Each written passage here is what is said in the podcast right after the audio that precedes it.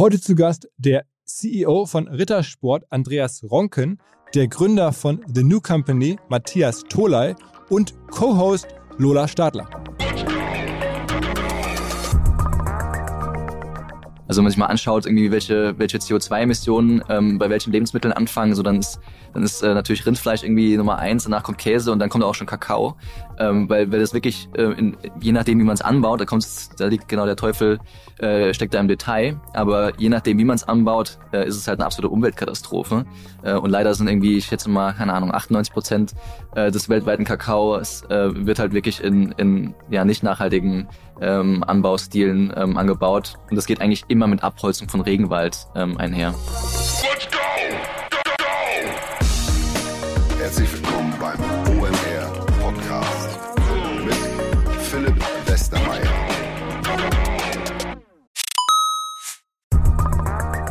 Ihr werdet euch wahrscheinlich fragen, warum unser Partner SalesViewer hier so oft im Podcast wirbt. Aber das ist relativ einfach zu erklären, denn wenn wir hier mittels Podcast Reichweite für SalesViewer erzeugen, dann besuchen natürlich auch hunderte von Menschen die Website von SalesViewer und SalesViewer kann dann mit dem eigenen Tool die Website-Besucher oder deren Firmen vor allen Dingen mit Klarnamen entschlüsseln. Also Podcast-Werbung führt zwangsläufig zu immer mehr Website-Besuchern und Website-Besucher lassen sich in Firmen Klarnamen von SalesViewer entschlüsseln und zu neuen B2B-Kunden machen. Und natürlich auch wir bei OMR sind sehr zufrieden mit SalesViewer, nicht nur als Kunde, sondern auch als Partner. Wir setzen deren Tool ebenfalls ein zur eigenen B2B-Lead-Generierung und entschlüsseln damit die Website-Besucher von OMR, OMR Reviews oder anderen Tochterfirmen. Man sieht einfach, wer eure Webseiten besucht hat und wofür sich potenzielle Kunden interessiert haben. Neben uns, also OMR, sitzen aber auch noch deutlich größere Firmen wie Stepstone, Avato Systems, Sport5, Talon One oder die Vodafone-Tochter Grand Centrix bereits auf SalesViewer und generieren damit täglich neue B2B-Leads. SalesViewer ist bekanntlich auf unserem hauseigenen Software-Bewertungsportal OMR Reviews das bestbewertete Tool in gleich drei Kategorien und kann jederzeit kostenlos getestet werden. Wer also sehen möchte, wer auf der eigenen Website drauf war und diese Person dann am besten zu Kunden verwandeln möchte, der kann das alles kostenlos ausprobieren. salesviewer.com slash OMR. Zurück zum Podcast. Wer uns seit vielen Jahren folgt, der weiß, wir sind sehr eng mit verschiedensten Akteuren beim Venture Capital Fonds Project A. Ich hatte früher mal eine Firma, Metrigo hieß die, bei der Project A Investor war. Hinterher haben wir die dann verkauft, zum Schluss an Zalando.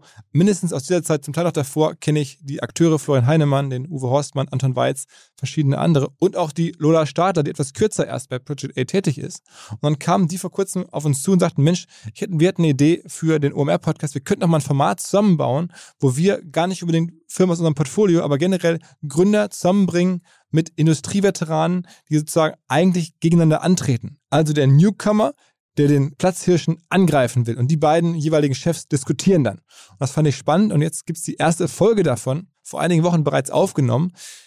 Thema ist hier die Schokoindustrie oder die Süßwarenindustrie, wie man das immer sagen möchte. Jedenfalls im Rittersport und The New Company, also ein sehr, sehr dynamisch wachsendes Startup, die auch entsprechend Riegel und Schokolade und all sowas produzieren. Und Rittersport kennt, glaube ich, jeder. Und dann passierte Folgendes. Kurz nachdem wir den Podcast aufgenommen haben, gab es eine große Kontroverse, weil Rittersport seinen Handel, seinen Verkauf, seine Aktivitäten in Russland nicht abgestellt hat, nachdem es ja den Krieg dort gab, die Attacke von Russland auf die Ukraine. Und das hat natürlich zu sehr viel Verwunderung, Verärgerung, auch Wut geführt. Wir haben dann erstmal entschieden, wir halten die Folge zurück, wir besprechen mit den Leuten, fragen, was da los war, warum die so handeln. Uns wurde dazu erklärt, dass es extrem wichtig sei für auch die Kakaobauern, die die Ware herstellen, für die gesamten Personen, die in der Wertschöpfungskette auch in Russland tätig sind, dort weiter aktiv zu sein, ähm, auch denen sozusagen Sicherheit zu geben.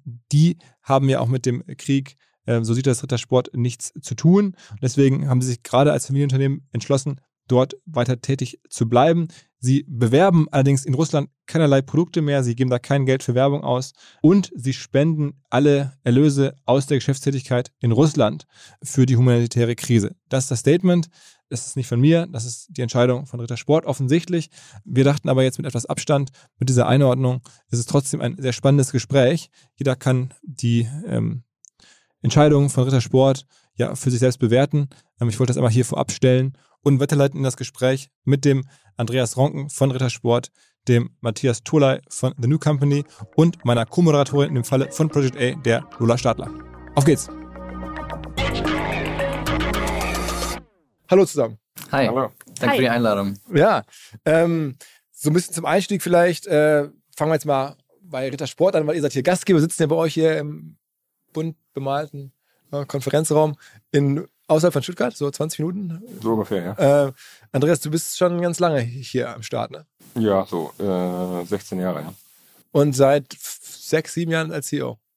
Sie überlegen, ja, ich glaube ja, sieben Jahre. Und angefangen als Angefangen als Deutsch sagt man Produktionsgeschäftsführer äh, und Technik, also äh, Produktion und Technikgeschäftsführer. Und wo warst du COO. vorher? Wo warst du vorher? Ich war vorher bei Mars. Ah, okay, also klassische Industriekarriere sozusagen immer in dem Bereich und dann irgendwann zu Rittersport gewechselt. Ja, klassisch. Also ich bin äh, genauso wie Matthias, haben wir schon festgestellt im Vorgespräch, Maschinenbauer. Dass ich äh, mal äh, in die Lebensmittel komme, war für mich nicht so vorprogrammiert, aber hat sich so ergeben und ich bin auch heute glücklich, dass es so gekommen ist. Okay.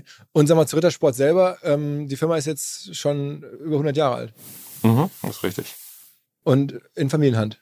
Immer noch in Familie, immer noch 100% Familie und das ist auch das Wichtigste, was wir äh, erhalten wollen, also die Selbstständigkeit und die Unabhängigkeit. Warum ist das so zentral? Weil das einfach der Wunsch der Familie ist oder empfindest du das auch als hilfreich fürs Business? Ja, weil man einfach die Freiheit hat, das Richtige zu tun, ähm, ist es einfach wichtig, unabhängig zu sein. Aus meiner Sicht, wenn man sich es erhalten kann, also ähm, wenig äh, von, ähm, also wir haben, ähm, wir versuchen, äh, äh, dass wir keine Fremdmittel brauchen und das gibt einfach ein hohes Grad an äh, an Eigenständigkeit. Ja, wenn man das mal äh, Entscheidungen treffen muss, die vielleicht auch ein bisschen polarisierend sind, dann kann man das auch machen. Also das ist auch ein Wunsch der Familie und das ist aber auch klassisch so Familienunternehmen. Also möglichst äh, in die nächste Generation das Unternehmen weiterentwickeln und weiter unabhängig bleiben. Also das äh, hört man bei ganz vielen Familienunternehmen, ist auch irgendwo logisch vererbbar. Und Wir reden hier von Unternehmen, Umsatzgröße so 500 Millionen So Größenordnung? ungefähr, ja. und mittlerweile nach, glaube ich, einigen Jahren, wo es auch mal nicht profitabel war, auch relativ profitabel wieder. Also von Profitabilität reden wir nie. Ja, ja, das ist seine aber Sache. Also wir, wir, wir, äh, wir als Familienunternehmen halten uns auch mal mit, bedeckt mit der Profitabilität. Wir geben Umsatzgrößen raus und äh, über äh, Profit reden wir eigentlich nicht. Okay, ich muss gleich mal den, den Matthias fragen, was du glaubst, was man in der Branche so für Profitmargen erzielen kann, wenn man so groß ist wie Rittersport. Ähm, aber vielleicht mal ein paar Worte vorab äh, Ich zu, bin gespannt. äh, genau, äh, zu, zu Nu. Also, ähm, also NU geschrieben, ne, mittlerweile einer wird es mittlerweile auch aus dem Handel kennen, ihr seid irgendwie jetzt auch unterwegs, aber noch nicht so lange. Richtig, naja, so an die 100 Jahre reißt noch nicht ran. Wir haben äh, 2016 gegründet. Und wie kam es dazu? Ja, wie, wie gesagt, wir sind eigentlich Ingenieure ähm, und da fragt man sich, wie, wieso machen jetzt Ingenieure Schokolade? Ähm, aber man muss gleich sagen, äh, auch da unsere unsere Story ähnlich, Andreas. Äh, wir waren es irgendwie nie so richtig mit dem Herzen, ähm, sondern wir haben das damals gemacht. Wir wollten wir wollten im Bereich Nachhaltigkeit was machen und äh, da gab es diesen tollen äh, Numerus Clausus freien Studiengang in Aachen. Äh, gab es noch ein paar Plätze und äh, wir waren so wahnsinnig und haben uns dann für für Wirtschaftsingenieurwesen da einge, eingeschrieben und ähm, haben relativ schnell gemerkt, das ist eine harte Schule da in Aachen, ähm, schnell raus, ähm, schnell fertig gemacht ähm, und parallel ähm, habe ich jetzt noch als äh, unzufriedener Student äh, noch eine Heilpraktiker-Ausbildung angefangen ähm, und ja, das war irgendwie, äh, glaube ich, mein Zugang irgendwie zu dem Thema Ernährung. Also ich habe immer schon viel darüber gelesen und irgendwann äh, kam dann die Vorlesung zum Entrepreneurship noch dazu und das war so ein bisschen so Heilpraktiker, Entrepreneurship, ähm, gleichzeitig irgendwie das ganze Thema Company Building ähm, auch im Studium gehabt. Und dann kam aber die richtige, kam der richtige Zeitpunkt. Wir waren in England. Äh, Ernährung äh, muss ich glaube ich nicht viel drüber sagen. Irgendwie englische Küche nicht unbedingt top notch. Ähm, und da haben wir einfach angefangen Snacks für uns zu entwickeln und so hat es einfach seinen Lauf genommen. Und mittlerweile seid ihr wie groß ungefähr? Ja, wir sind so um, um die 100 Leute in, in Leipzig. Ja. Und umsatzmäßig? Wir machen dieses Jahr so zwischen 20 und, und 25 Millionen. Also so ein Zwanzigstel von Rittersport. Danke, ja, es tut, tut, tut noch weh. Ja. ja, ist ja, wenn man mal guckt über die Zeit, man das, ja, nee, klar, wir, wir sind ja noch natürlich an einer anderen Phase. Auf jeden aber Fall. habt irgendwie im Gegensatz zu Rittersport auch Geld aufgenommen und auch relativ viel eigentlich. Ne? Ja, also äh, genau das, das gleiche, wie jetzt die Familie äh, hier von Rittersport behaupten kann, das, das können wir nicht mehr. Also wir sind nicht mehr komplett unabhängig. Wir haben ähm, eigentlich schon 2020 angefangen, über Wandeldarlehen äh, Investoren mit reinzuholen und dann äh, letztes Jahr eine, eine größere Runde gemacht. Dann. Also wir reden davon 16, 17 Millionen.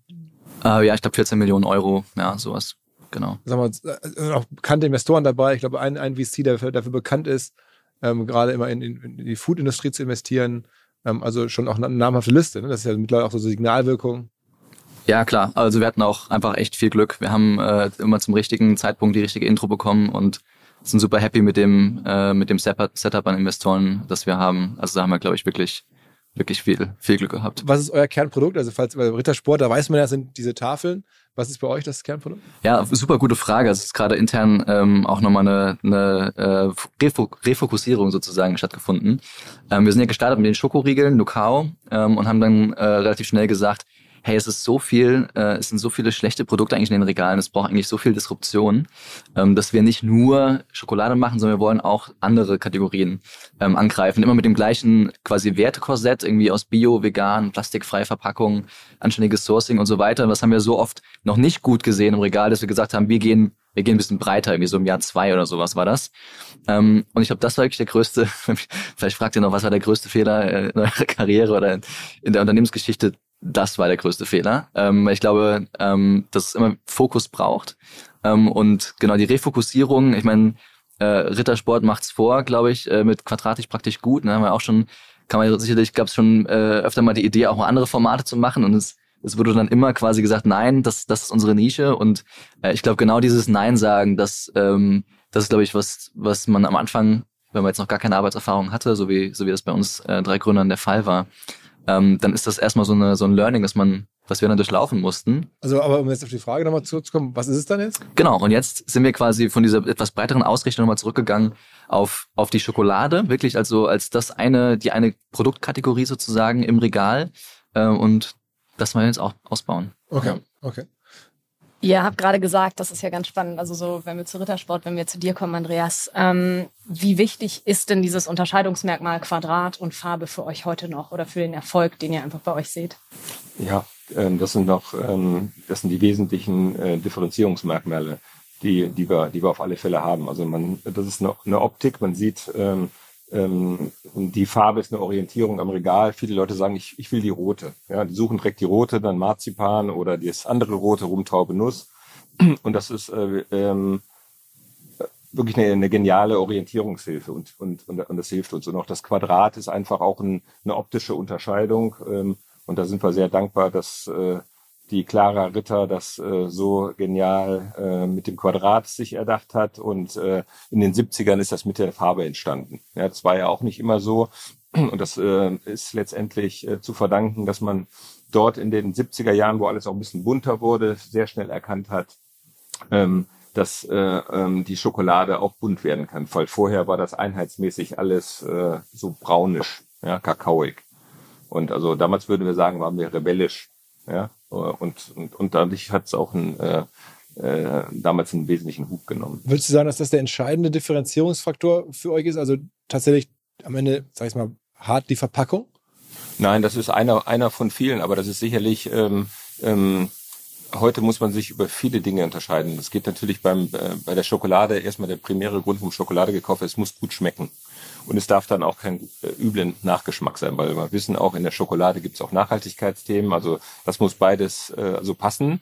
Ja, und ähm, dann hat man aber natürlich ähm, ähm, gewisse Sachen, die einfach wichtig sind. Man muss im Regal und im LEH auch auffallen. Ja, und, und da hilft uns natürlich sozusagen ähm, die äh, äh, Marke ist quadratisch. Das ist ja sozusagen, haben wir auch, äh, unsere Mitbewerber wollten uns das ja auch mal wegnehmen. Ja, ähm, und äh, ja, da gab es auch einen längeren Gerichtsstreit äh, und wir haben ihn dann letztendlich auch gewonnen und es ist schon ein wichtiges Item für uns. Seid ihr in den letzten Jahren eigentlich gewachsen mit Rittersport? In den letzten so zehn Jahren jedes Jahr ein bisschen zugelegt? Ja, wir sind gewachsen, ähm, ähm, hauptsächlich natürlich auch im internationalen Bereich äh, sind wir gewachsen, aber, aber, auch, aber auch in Deutschland. Es gibt immer ähm, gewisse Wellen, man muss auch nicht jede, ähm, ich sage es mal, Vermarktung mitmachen und äh, ähm, wir haben aber äh, über alles äh, ein, ein, ein Umsatzwachstum. Ja. Mhm. Ganz spannend nochmal als Frage, wenn du sagst, also aus der Konsumentenperspektive gesprochen, würde ich sagen, dass ihr wahnsinnig innovativ seid, gerade was eben diese neuen Zusatzstoffe angeht oder eben auch den Trend mitgeht mit Einhorn, mit Cannabis, mit Hanf ähm, und da einfach super viel mit Special Editions arbeitet. was bringt euch das an Umsatz versus was bringt euch das dann am Branding oder eben an dieser Positionierung? Ja, Lim Limited Edition sind im Prinzip so eine Speerspitze. Da kann man schon ähm, ähm, ja markantig auftreten und Schokolade soll auch Spaß machen. Wir haben so Einhorn gemacht, auch Schoko und Gras. Ähm, das äh, ist einfach ähm, dem geschuldet. Wir haben auch nicht diese riesigen Werbebudgets. Wir versuchen halt mit kleineren Sachen ähm, ähm, auch Aufmerksamkeit zu erzielen und auch ein bisschen Freude zu bringen. Aber viel wichtiger ist, ähm, dass wir versuchen auch ähm, ähm, zum Beispiel mit diesem Kakao Inada auch ähm, so wichtige Themen, die uns wirklich am Herzen liegen, äh, wie zum Beispiel diesen Einsatz von Kakaosaft, äh, der sich ja dann an dieser Kakao Inada, also Kakao und nichts anderes, also sozusagen 100 Prozent Kakao, ähm, äh, einen Weg zu finden, wie man, wie, wie man das im Prinzip an die Menschen bringen kann. Und ähm, da ist es einfach wichtig, ein bisschen anders zu sein. Äh, ähm, und das, das genießen wir auch. Und das ist auch wieder eine Frage der Unabhängigkeit. Sind wir äh, als Familienunternehmen unabhängig, können wir eigentlich sehr, sehr stark selber bestimmen, was wir machen und müssen dann nicht Leute fragen. Was ist denn eure Differenzierung? Also wenn man jetzt so raushört, wieso der Sport jetzt schon über die Jahre macht, wie würdest du sagen, ist eure, euer Edge in dem Markt? Ja, also ähm, du hast gerade gesagt, ähm, der Geschmack ist das Wichtigste im Produkt. Ähm, das glaube ich auch. Ähm, zweitens ist es halt auch trotzdem weiterhin Preis und Verfügbarkeit.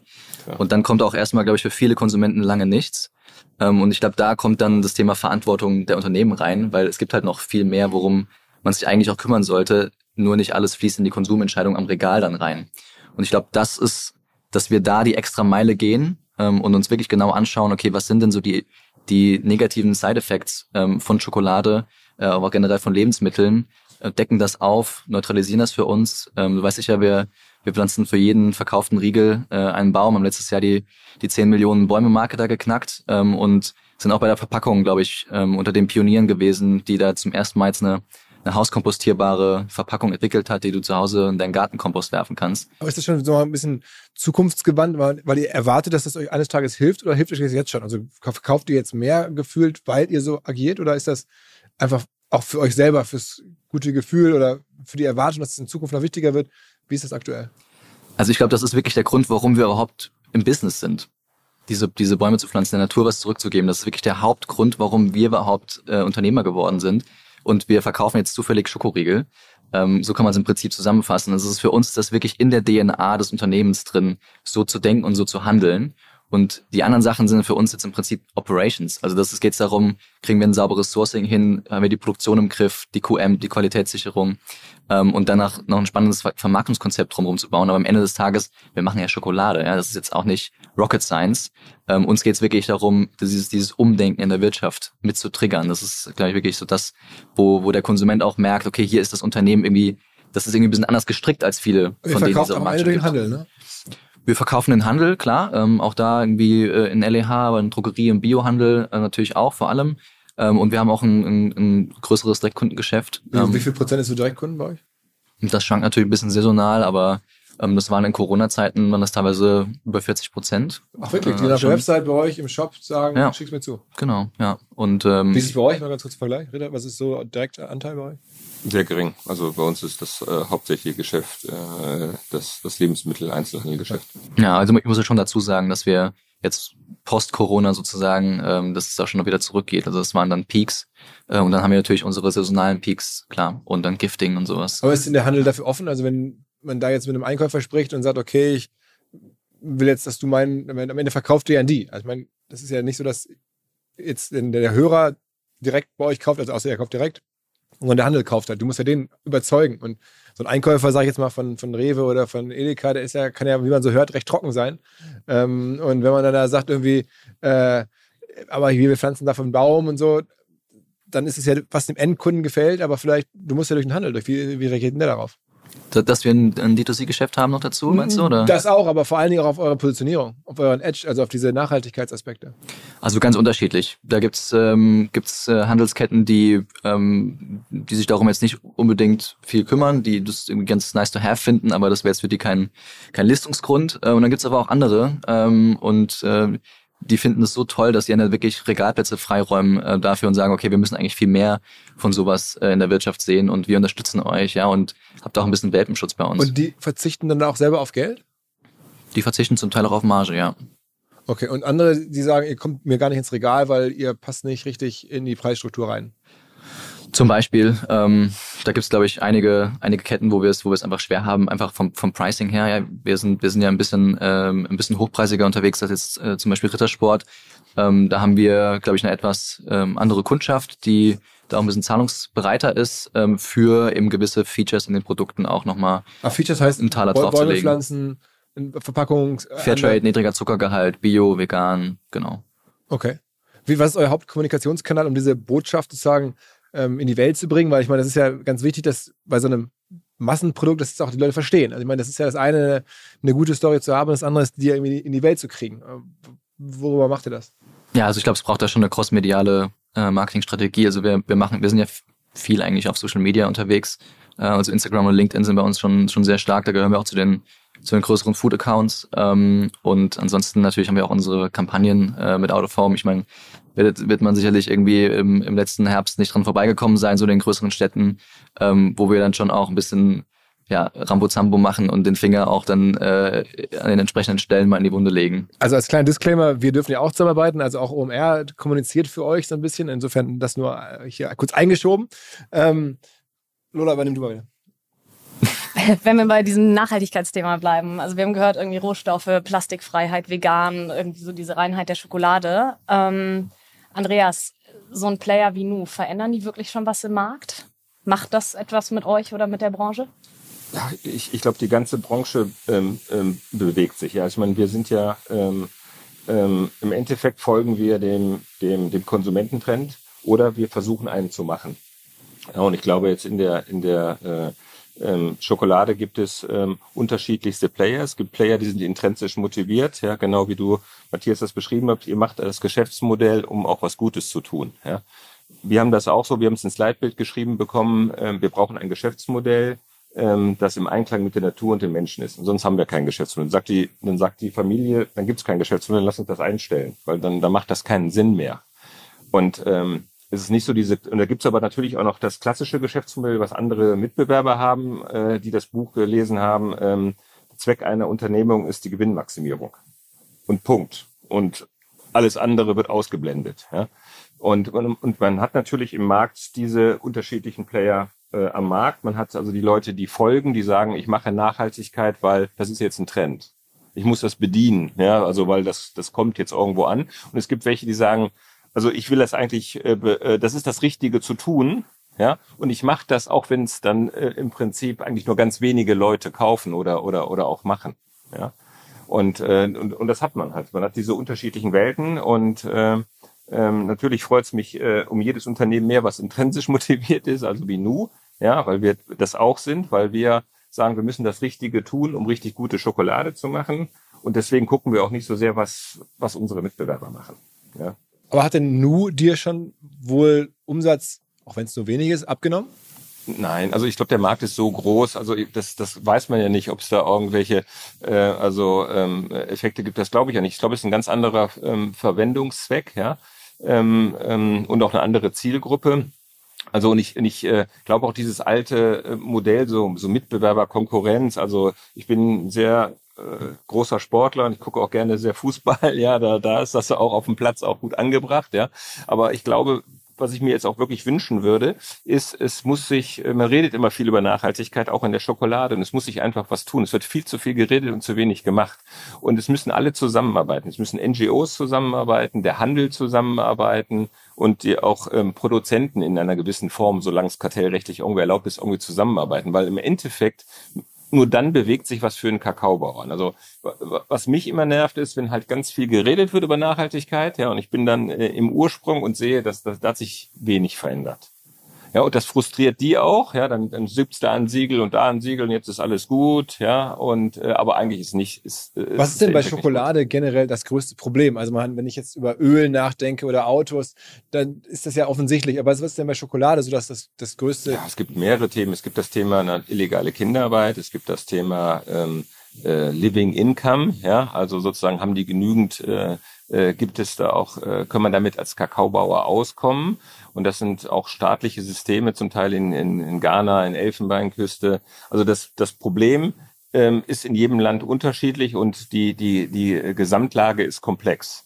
Aber ja. es ist kein unbedingt ökologisches Problem, es ist mehr sozusagen. Das ist auch ein ökologisches. Es gibt auch das Thema Entwaldung. Also es gibt auch das Thema CO2. Also ich sag mal, also ich kann äh, äh, man kann das so, so beliebig fortführen. Man nimmt die UN-Themen, dann, dann hat das Thema Frauen. Also, also es gibt äh, viele Themen dort. Aber so, so ist das in, in jedem Sektor, in dem man tiefer reingeht, ob in Kleidung oder in, in, in, in Lebensmittel, dann hat man das. Und ich glaube, das ist einfach wichtig, diese Sachen transparent zu machen, die Sachen nicht wegzuschweigen und das aber dann einfach zu sagen, ich mache das anders, ich mache das besser. Und das ist das, was wir versuchen, selber die Dinge, äh, ich sag mal, zu verändern und nicht immer darüber dann irgendwie äh, viel zu reden und zu kommunizieren, das, was man dann mal in fünf Jahren vorhat.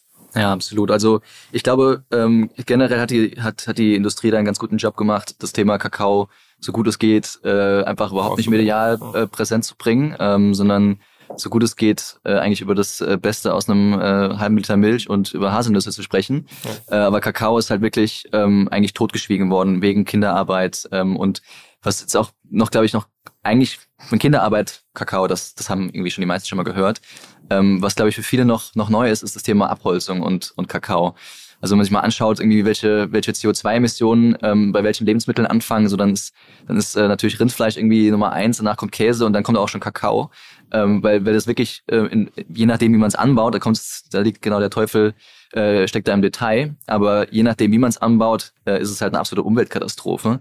Äh, und leider sind irgendwie, ich schätze mal, keine Ahnung, 98 Prozent äh, des weltweiten Kakaos äh, wird halt wirklich in, in ja nicht nachhaltigen ähm, Anbaustilen ähm, angebaut. Und das geht eigentlich immer mit Abholzung von Regenwald ähm, einher. Wie ist denn jetzt der deutsche Markt, um mal zu verstehen, welche Rolle oder welche Kraft habt denn ihr beiden jetzt im deutschen Markt zumindest mal was zu verändern, also von den Marktanteilen her? Ähm, ich meine, ihr seid jetzt ja noch ein kleinerer Player bei euch hätte ich jetzt intuitiv das Gefühl, ja, spielt schon eine etwas größere Rolle, aber wie viel Prozent Marktanteil am Schokoladenmarkt habt ihr jetzt zusammen in Deutschland? Was würdest du denn auch Ja, es gibt die unterschiedlichsten Märkte, also Tafelschokoladenmarkt. Also wir, ähm, der, der, der Marktführer ist, ist, ist Mondelez. Ähm, wir sind aber knapp dahinter. Es gab auch mal Zeiten, wo wir ein bisschen da weit vorne ist, aber das ist das, äh, das Thema Tafelschokolade. Schokolade ist natürlich auch nochmal größer. Es gibt es ja in, in unterschiedlichsten Ausführungen, vom, vom Osterhasen bis hin äh, zu, zu anderen äh, Darreichungsformen. Ähm, aber die Frage ist ja immer so, also, immer, also was mich halt immer so auch so ein bisschen stört, muss ich ganz ehrlich sagen, also jetzt nicht dich, ja, aber ich sag mal, man wird immer gefragt, wie viel Umsatz hast du, wie viel Profitabilität hast du, welchen Marktanteil hast du. Das ist so dieses Klassische. Danach wird man gemessen, ob man äh, ich sag mal, auch einen guten Job macht oder auch generell einen Einfluss hat. Und ich glaube, auch gerade diese kleineren Unternehmen oder auch jedes kleine hat einen, ähm, einen Einfluss, einen positiven, indem man einfach was anders macht. Ja, also der, klassisch sagt man immer, wie viel Umsatz hast du, wie viel Profit hast du, welchen Marktanteil hast du und hast du überhaupt einen Einfluss. Ja, und das andere ist halt, dass man sagt, also ähm, auch als egal wie groß man ist, man macht einfach was anderes und mal was Spitzes. Man baut dann einfach eine eigene Plantage oder ja, man pflanzt Bäume wie nur. Man sagt, ich mache was anders, weil ich mache es nicht so in diesem alten Schema mit. Und ich glaube, das ist dann das, was auch dann auch eine Aufmerksamkeit erregt und wo man dann, wo man auch vielleicht was verändern kann. Mehr als äh, nur über diese klassische Verdrängung. Äh, ich bin so groß, ich verdränge jetzt einen anderen. Ja, ich meine, ich, wir können auch jetzt schlecht auf die äh, vierte Generation äh, der New Company äh, warten. Also die, die Kacke ist ja so am Dampfen eigentlich in, in der globalen Klimakrise und, und an vielen anderen Bereichen, dass da viel schneller halt Wandel äh, passieren muss und äh, auch wenn wir irgendwie einigermaßen schnell wachsen, ich glaube, darauf können wir gar nicht warten, bis wir wirklich vom Volumen her ein relevanter Player sind. Deshalb sind wir auch so lautstark. Ist das ähm, ein bisschen so wie bei Tesla auch schon so, dass, sagen wir mal, da jetzt jemand Elektroautos macht und die klassische oder die restliche Industrie sieht jetzt ein bisschen, wie ihr euch beide jetzt auf eure Arten aufstellt und ist gezwungen zu reagieren. Also, ne, wenn man ja sagt, Elon Musk hat das irgendwie wirklich geschafft, dass mit seinem Einfluss bei Tesla auf einmal alle anderen nachziehen mussten.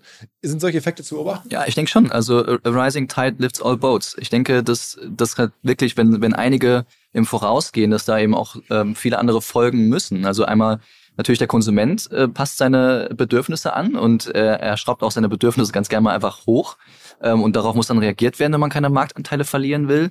Ähm, und auf der andererseits, ähm, ich meine, so Nestlé oder Mars, sind ja irgendwie, da arbeiten ja Menschen und die sind ja auch nicht irgendwie, das sind ja irgendwie keine bösen Menschen, sondern die sind ja in einem System drin, ja, das irgendwie auf eine gewisse Art und Weise funktioniert und denen Profitabilität bringt, ja, und wir müssen im Prinzip viel stärker, glaube ich, in diese Systemdenke rein und wir uns anschauen, warum orientieren sich denn diese Unternehmen so falsch? Ne? Also falsch in Anführungszeichen, aber so, dass sie halt Umwelt und Mensch ausbeuten müssen, um ihre ja, Shareholder Value und sonstige äh, KPIs zu optimieren. Ich glaube, da liegt eigentlich der Hase im Pfeffer. Und da kann man auch was machen, aber das sind wahrscheinlich nicht nur wir Startups, du hast gerade gesagt, da müssen alle zusammen, da müssen die NGOs, da müssen die Startups, da müssen die Mittelständler, da müssen auch die Konzerne, die müssen sich alle bewegen.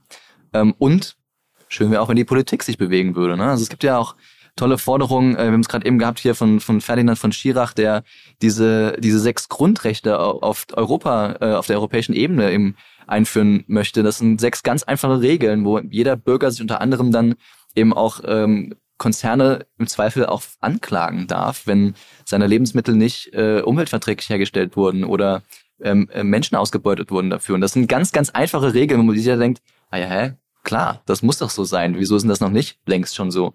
Und das sind so, glaube ich, neue Gedankenmodelle, die wir, die wir, glaube ich, wirklich mal in die Realität bringen müssen. Jetzt, sag mal, seid ihr beide ja ähm, auf diesem Thema unterwegs, also ihr noch mal mehr, aber für dich ist es ja erkennbar auch sehr wichtig. Ähm, ich äh, beobachte diesen Markt jetzt nicht so eng, aber mir ist aufgefallen, vor kurzem hat mein Kumpel Joko Winterscheid eine neue Schokolade rausgebracht und auch mit der Positionierung ähm, nachhaltig, gerade auch, glaube ich, Menschenrechte waren ihm da wichtig. Ähm, das scheint jetzt ein großer Erfolg zu sein. Spürt ihr das? Ja, was heißt, was heißt spürt ihr das? Man, man sieht, dass, dass, äh, dass sich äh, im, Markt was bewegt und dass da natürlich auch dann äh, ähm, ähm, Kunden das äh, Kunden das kaufen. Wir, es gibt viele, es gibt Toni Schokoloni, die das so so angefangen haben, ja, also äh, solche Dinge zu machen.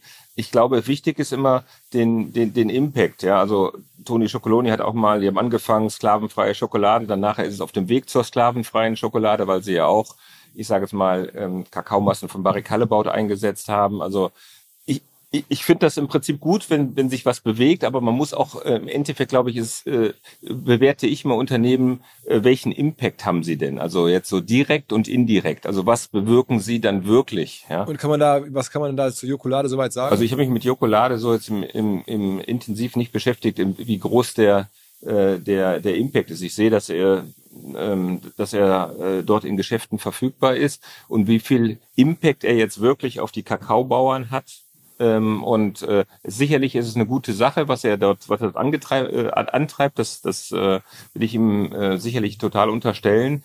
Ähm, und von daher, es gibt viele Unternehmen, die jetzt ein bisschen was machen, aber wir konzentrieren uns auf unseren Impact, den wir, was wir anders machen können. Ich gucke jetzt nicht, was, was, was die, was die anderen groß machen. Wie nimmst du es wahr? Ich meine, das, rein theoretisch wäre es ja fast noch schöner gewesen für dich. Sag ich mal, ihr habt das so ein bisschen mit Joko gemacht, wie ähm, man mit Influencern häufiger arbeitet, man macht ein gemeinsames Produkt oder sowas, war es ein bisschen genervt, dass mal jemand kommt und sozusagen auch mit eurer Positionierung in dem Schokoladenmarkt mitmischen möchte? Ja, also auch da bei uns, glaube ich, auch ein zu, ein zu stark äh, anderes Produkt. Also so eine Tafel, wir machen ja Riegel. Ähm, also ich finde das, finde das generell super. Ich meine, Joko ist ja, glaube ich, in dieser, ähm, hier in dieser äh, Chain oder irgendwas Slave-Free-Chain da irgendwie drin von, von Tonys. Ähm, das ist an sich erstmal eine gute Sache. Wir haben die ja auch zum, zum Schokogipfel äh, in Leipzig äh, da gehabt, äh, letzten Herbst.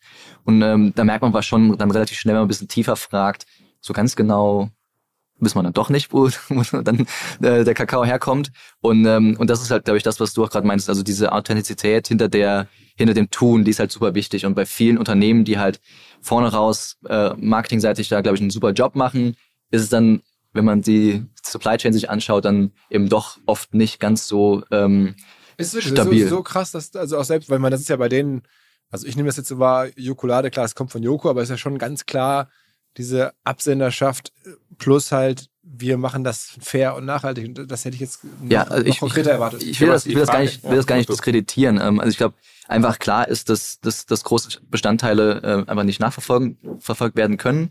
Ähm, wir wissen es auch bei Tony's Chocolonely, dass sie halt mit, mit Barry Calbo zusammenarbeiten. Das ist, der macht im Prinzip, ist das eine Firma, die macht wirklich für alle Bösewichte dieser Welt Schokolade. Ähm, äh, mit denen zusammenzuarbeiten ist irgendwie allein schon in sich ein Statement, dass ich erstmal da Barry Calbo, das ist glaube ich eine, ist es eine Schweizer ja, Firma, also es ist ein, ist ein, ist ein Gigant, den kennt man nicht. Ähm, das ist quasi, die sind Teil dieser gesamten Wertschöpfungskette, ähm, ja, von, von, von der Elfenbeinküste, vom, vom Farmer sozusagen, äh, über, äh, über dann Zwischenhändler, äh, dann über Barry Calbo und von dort aus dann zu den äh, sagen wir mal, bekannten Firmen, die man so im Regal dann findet. Ähm, und äh, wir zum Beispiel, wir, wir arbeiten auf keinen Fall, würden auch wirklich mit denen nicht zusammenarbeiten. Da gehen wir äh, Wege, glaube ich, über kleinere äh, Produzenten von, von Zwischenprodukten, aber wir würden quasi nicht dieses, dieses globale Kakaogeschäft, so wie es heute stattfindet, wollen wir so nicht unterstützen. Also und das glaub, ist dann zum Beispiel bei den Kollegen, die du jetzt gerade angesprochen hast, ist das, soweit ich informiert bin, ist das leider anders. Ja, also ich, ich- glaube, dass das Wesentliche ist, man darf das nicht unterschätzen, genau was, was, was Matthias sagt. Also das, die Supply Chain ist nicht ganz so, so trivial. Wir sind jetzt seit über 100 Jahren in dem Geschäft. Es ist nicht so, dass ich jetzt sage, jetzt mache ich da einfach mal eine gute Schokolade. Und dann schreibe ich das da drauf, jetzt da ist alles gut und fair. Ja, also äh, das ist nicht so ganz so trivial, dass man dann wirklich sozusagen bis zum Kakao besuchbar, dass man wirklich sagt, ähm, äh, dahin fährt zu den zu den Kakaobauern und auch, dass den Milchbauern es auch gut geht und dass es auch der, dass da wirklich alles gut ist. Also das ist jetzt nicht so, da arbeiten wir seit Jahren dran, dass das so so einfach ist, dass man sagen kann, ach, machen wir doch einfach mal alles gut. Ja, also das heißt, da ist auch wirklich extreme Arbeit dahinter. Ja, und äh, es gibt einmal das, ähm, diese, diese Marketingseite, die muss man gut beherrschen. Ja, also dass man auch, ähm, ich sag mal, die Sachen plakativ rüberbringt, das, was man tut. Das ist einfach ein, ein Kompetenzset. Und es gibt Firmen, die können das sehr, sehr gut und, und laut und, und positiv. Und es gibt Firmen, die können beides, die können sehr gutes Marketing und haben auch was dahinter. Und es gibt aber auch leider Firmen, die haben sehr, sehr gutes Marketing und dahinter ist dann etwas weniger. Neuer Partner, der sehr für uns alle, vor allen Dingen für euch, unsere Hörerschaft spricht.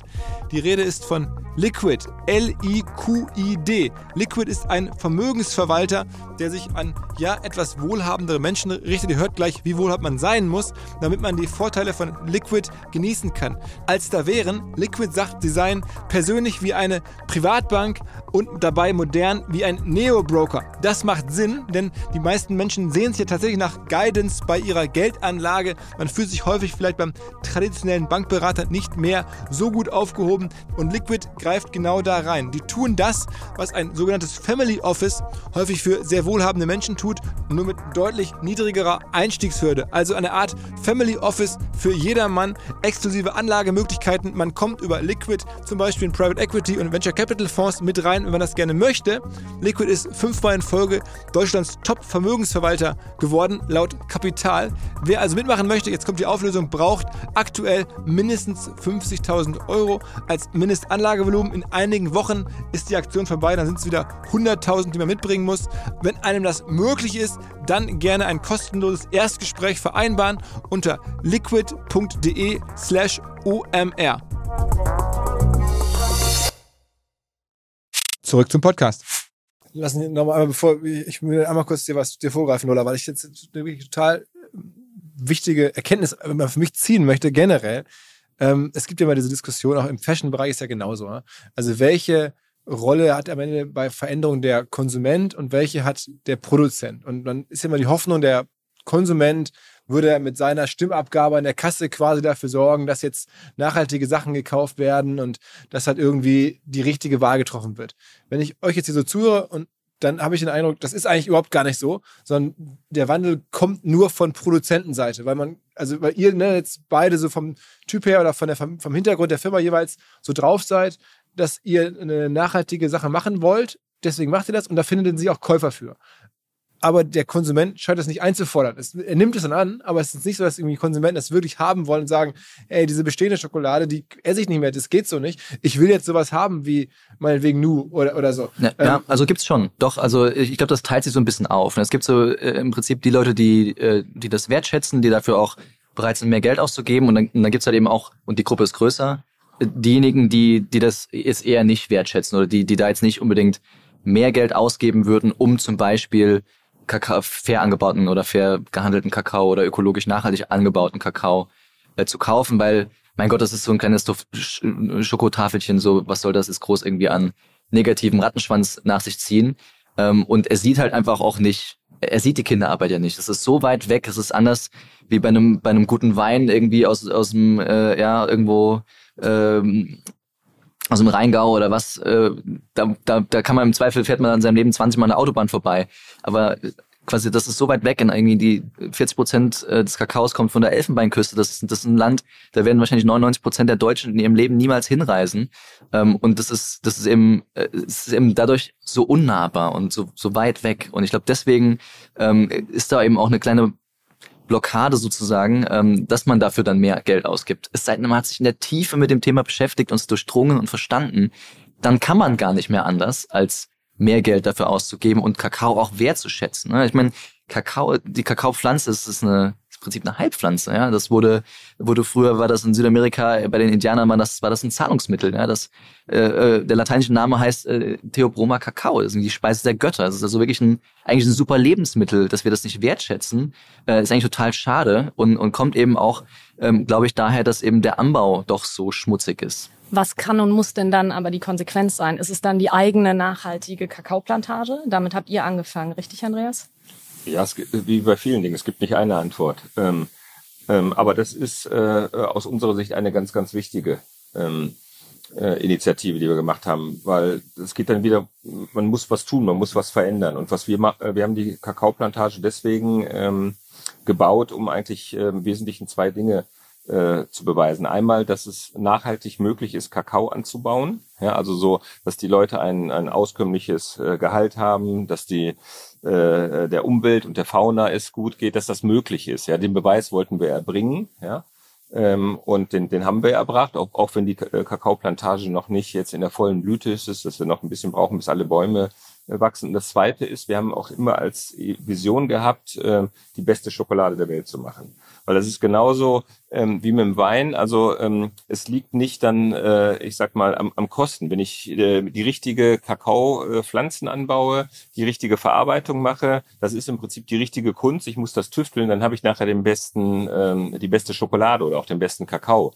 Das kostet mich nachher nicht mehr, genauso wie es mit Weinbauern jetzt nicht mehr kostet. Ja, vielleicht muss er ein bisschen mehr wegschneiden, aber ähm, das, äh, das liegt dann äh, in, in der eigenen Hand. Wir wollten den kompletten Durchgriff zum Kakao.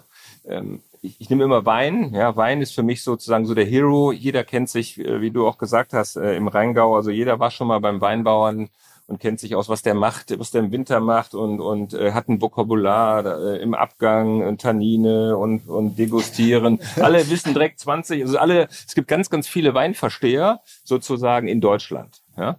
Es gibt aber ganz, ganz wenig ähm, Schokoladenversteher oder auch äh, Lebensmittelversteher in Deutschland. Ja? Die wissen nichts über Zusatzstoffe, über Aromen. Wir haben keine Aromen mehr drin, ja. Ähm, oder auch, äh, also die, oder dass es halt besser ist, ähm, ich sag mal, kleine Zutatenlisten zu haben. Also das wenig Wissen. Und ähm, aber ich bin da sehr positiv. Die, die jungen Menschen, mit denen ich spreche und auch so unsere Marktforschung, die wir so machen mit jungen Menschen, da, da ändert sich was. Ja, also äh, meine Mutter werde ich auch nicht mehr dahin kriegen, dass die irgendwie die Deklarationsliste liest. Ja, aber ähm, wir wissen das äh, auch aus Studien, dass das die jungen Leute, die wollen viel viel mehr wissen.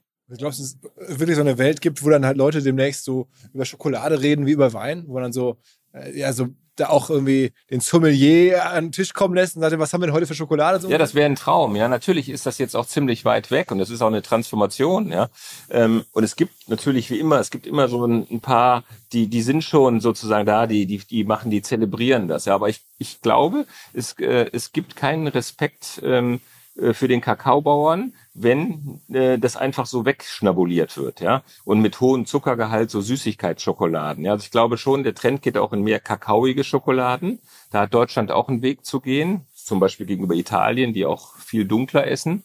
Ähm, wenn man das mit Wein vergleicht, sind wir immer noch so bei dem Süßwein, ja, so bei der bei der Liebfrauenmilch. Ja, und, äh, und, und da gibt's auch, also wenn man sich auch in Schokolade rein isst, dann, dann kommt man auch dahin, äh, dass man sich dann auch mehr in die kakaoigen Sorten, also dann, dann möchte man auch mehr den Kakao schmecken, also das, das, das, äh, das kräftigere. Ähm, aber das ist eine Transformation und es ist genauso, wie, wie eben auch äh, Matthias er erzählt hat. Also es ist natürlich ähm, jahrzehntelang überhaupt gar nicht in der Schokolade über Kakao gesprochen worden. Und da muss man sich jetzt auch nicht wundern, ja, ähm, dass das auch nicht da ist. Aber ich bin deswegen positiv. Beim Wein, ich glaube 85 war der Weinskandal. Da gab es Rotwein im Wesentlichen und einen Weißwein, ja. Und dann gab es diesen Glykolskandal, ja, sozusagen. Das erinnert mich noch sehr gut. Ähm, und äh, da hatte keiner so eine Ahnung. Da gab es nicht diese Weinversteher. Und dann gab es einen ganz großen Generationswechsel weil da war das Geschäft kaputt. Da sind die Jungen an die, in die, bei den Weinbauern rangekommen und die haben das Geschäft komplett anders aufgedreht. Ja, transparent, haben die Leute reingezogen in die Weinwelt und haben die in die Keller geholt, die vorher verschlossen waren, da durfte man nicht rein, da wurde irgendwas gemacht, ja. Ähm, und, und die haben es geschafft. Und das ist jetzt auch mal gerade äh, 25 Jahre her. Ja, und ich, ich glaube, worum es an uns am Ende geht, ist, ist die Wertschätzung für den Kakao. Das ist ja, also wenn man das mal anschaut in der Doku oder was, das ist eine Schweinearbeit, äh, diese, ja. diese Pflanzen zu pflegen, ähm, auch das nachher zu ernten und weiter zu verarbeiten. Und der Kilopreis, den, der Weltmarkt äh, bereit ist zu zahlen äh, an den Kakaobauern oder an die Kooperativen, ist einfach viel zu gering. Also das heißt, die, Wert, die Wertschätzung ist einfach nicht da für dieses Produkt und die, die Bauern schaffen es auch nicht, quasi in diesem Oligopol, ähm, das ja de facto äh, ist, Cargill und anderen groß, großen Playern, die die meisten Konsumenten noch nie gehört haben. Wer hat schon von Cargill gehört? Das ist, das ist ein multinational Mega-Player, äh, der, der im Prinzip den Kakaomarkt aufkauft ähm, und da auch dann preisbestimmt unterwegs ist. Den kennen wir alle gar nicht. Ja, und das sind das sind eben diese verkrusteten Strukturen, die wir äh, die wir einfach natürlich jetzt aufbrechen, aufdecken, aufbrechen müssen, ähm, um den Kakaobauern da echt eine andere, eine andere Zukunft zu ermöglichen und auch ökologisch diesen Regionen nochmal eine andere Zukunft zu ermöglichen. Ich halte auf jeden Fall fest, dass ihr beide massiv daran arbeitet, dass Kakao auf jeden Fall in die Genusswelt von Kaffee und Wein aufsteigt. Ähm, Frage dann aber, was ist wichtiger, Mission oder Produkt am Ende? Ich weiß nicht, ob man das äh, überhaupt trennen kann. Also wenn man sich mal bei uns anschaut, irgendwie vom, vom Sourcing bis über nachher die, die hauskompostierbare Verpackung, das, das ist ja unsere Mission, die durchdringt ja quasi die Produkteigenschaften. Und auf der anderen Seite denke ich mir, eine, eine Mission ohne, ohne Produkte ist irgendwie auch irgendwie ein Luftschloss, das das irgendwie Welt auch nicht besser macht. Also ich glaube, das, das gehört ähm, für uns untrennbar zusammen. Ähm, und meine, unsere Produkte sind die Manifestation unserer Mission. Also wenn wir unsere Produkte nicht hätten, so was, was wäre unser Impact? Und ähm, ich glaube, da ähm, ist es einfach wichtig, äh, sich genau diesen Impact anzuschauen. Wo kann man den haben? was vielleicht auch irgendwie als Gründer irgendwie meine Leidenschaft, ja, meine Leidenschaft ist eben irgendwie Aufforstung, Renaturierung von Ökosystemen, da, da schlägt mein Herz für.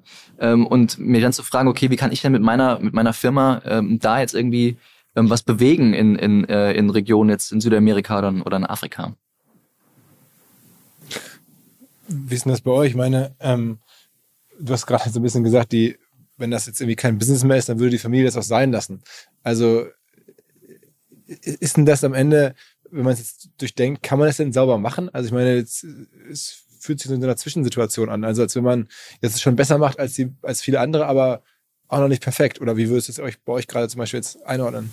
Ja, ähm, würde ich so einordnen. Ich glaube, man muss das Win-Win suchen und äh, ich glaube auch, dass es das Win-Win gibt. Ich glaube, äh, nicht, dass man also gegen die Natur oder gegen jemanden arbeiten muss, um erfolgreich zu sein. Ja? Also ich glaube, dass es einfach möglich ist ähm, und das ist auch im, im, im Grundsatz, im, im, im, im Nachhaltigkeitsgedanken.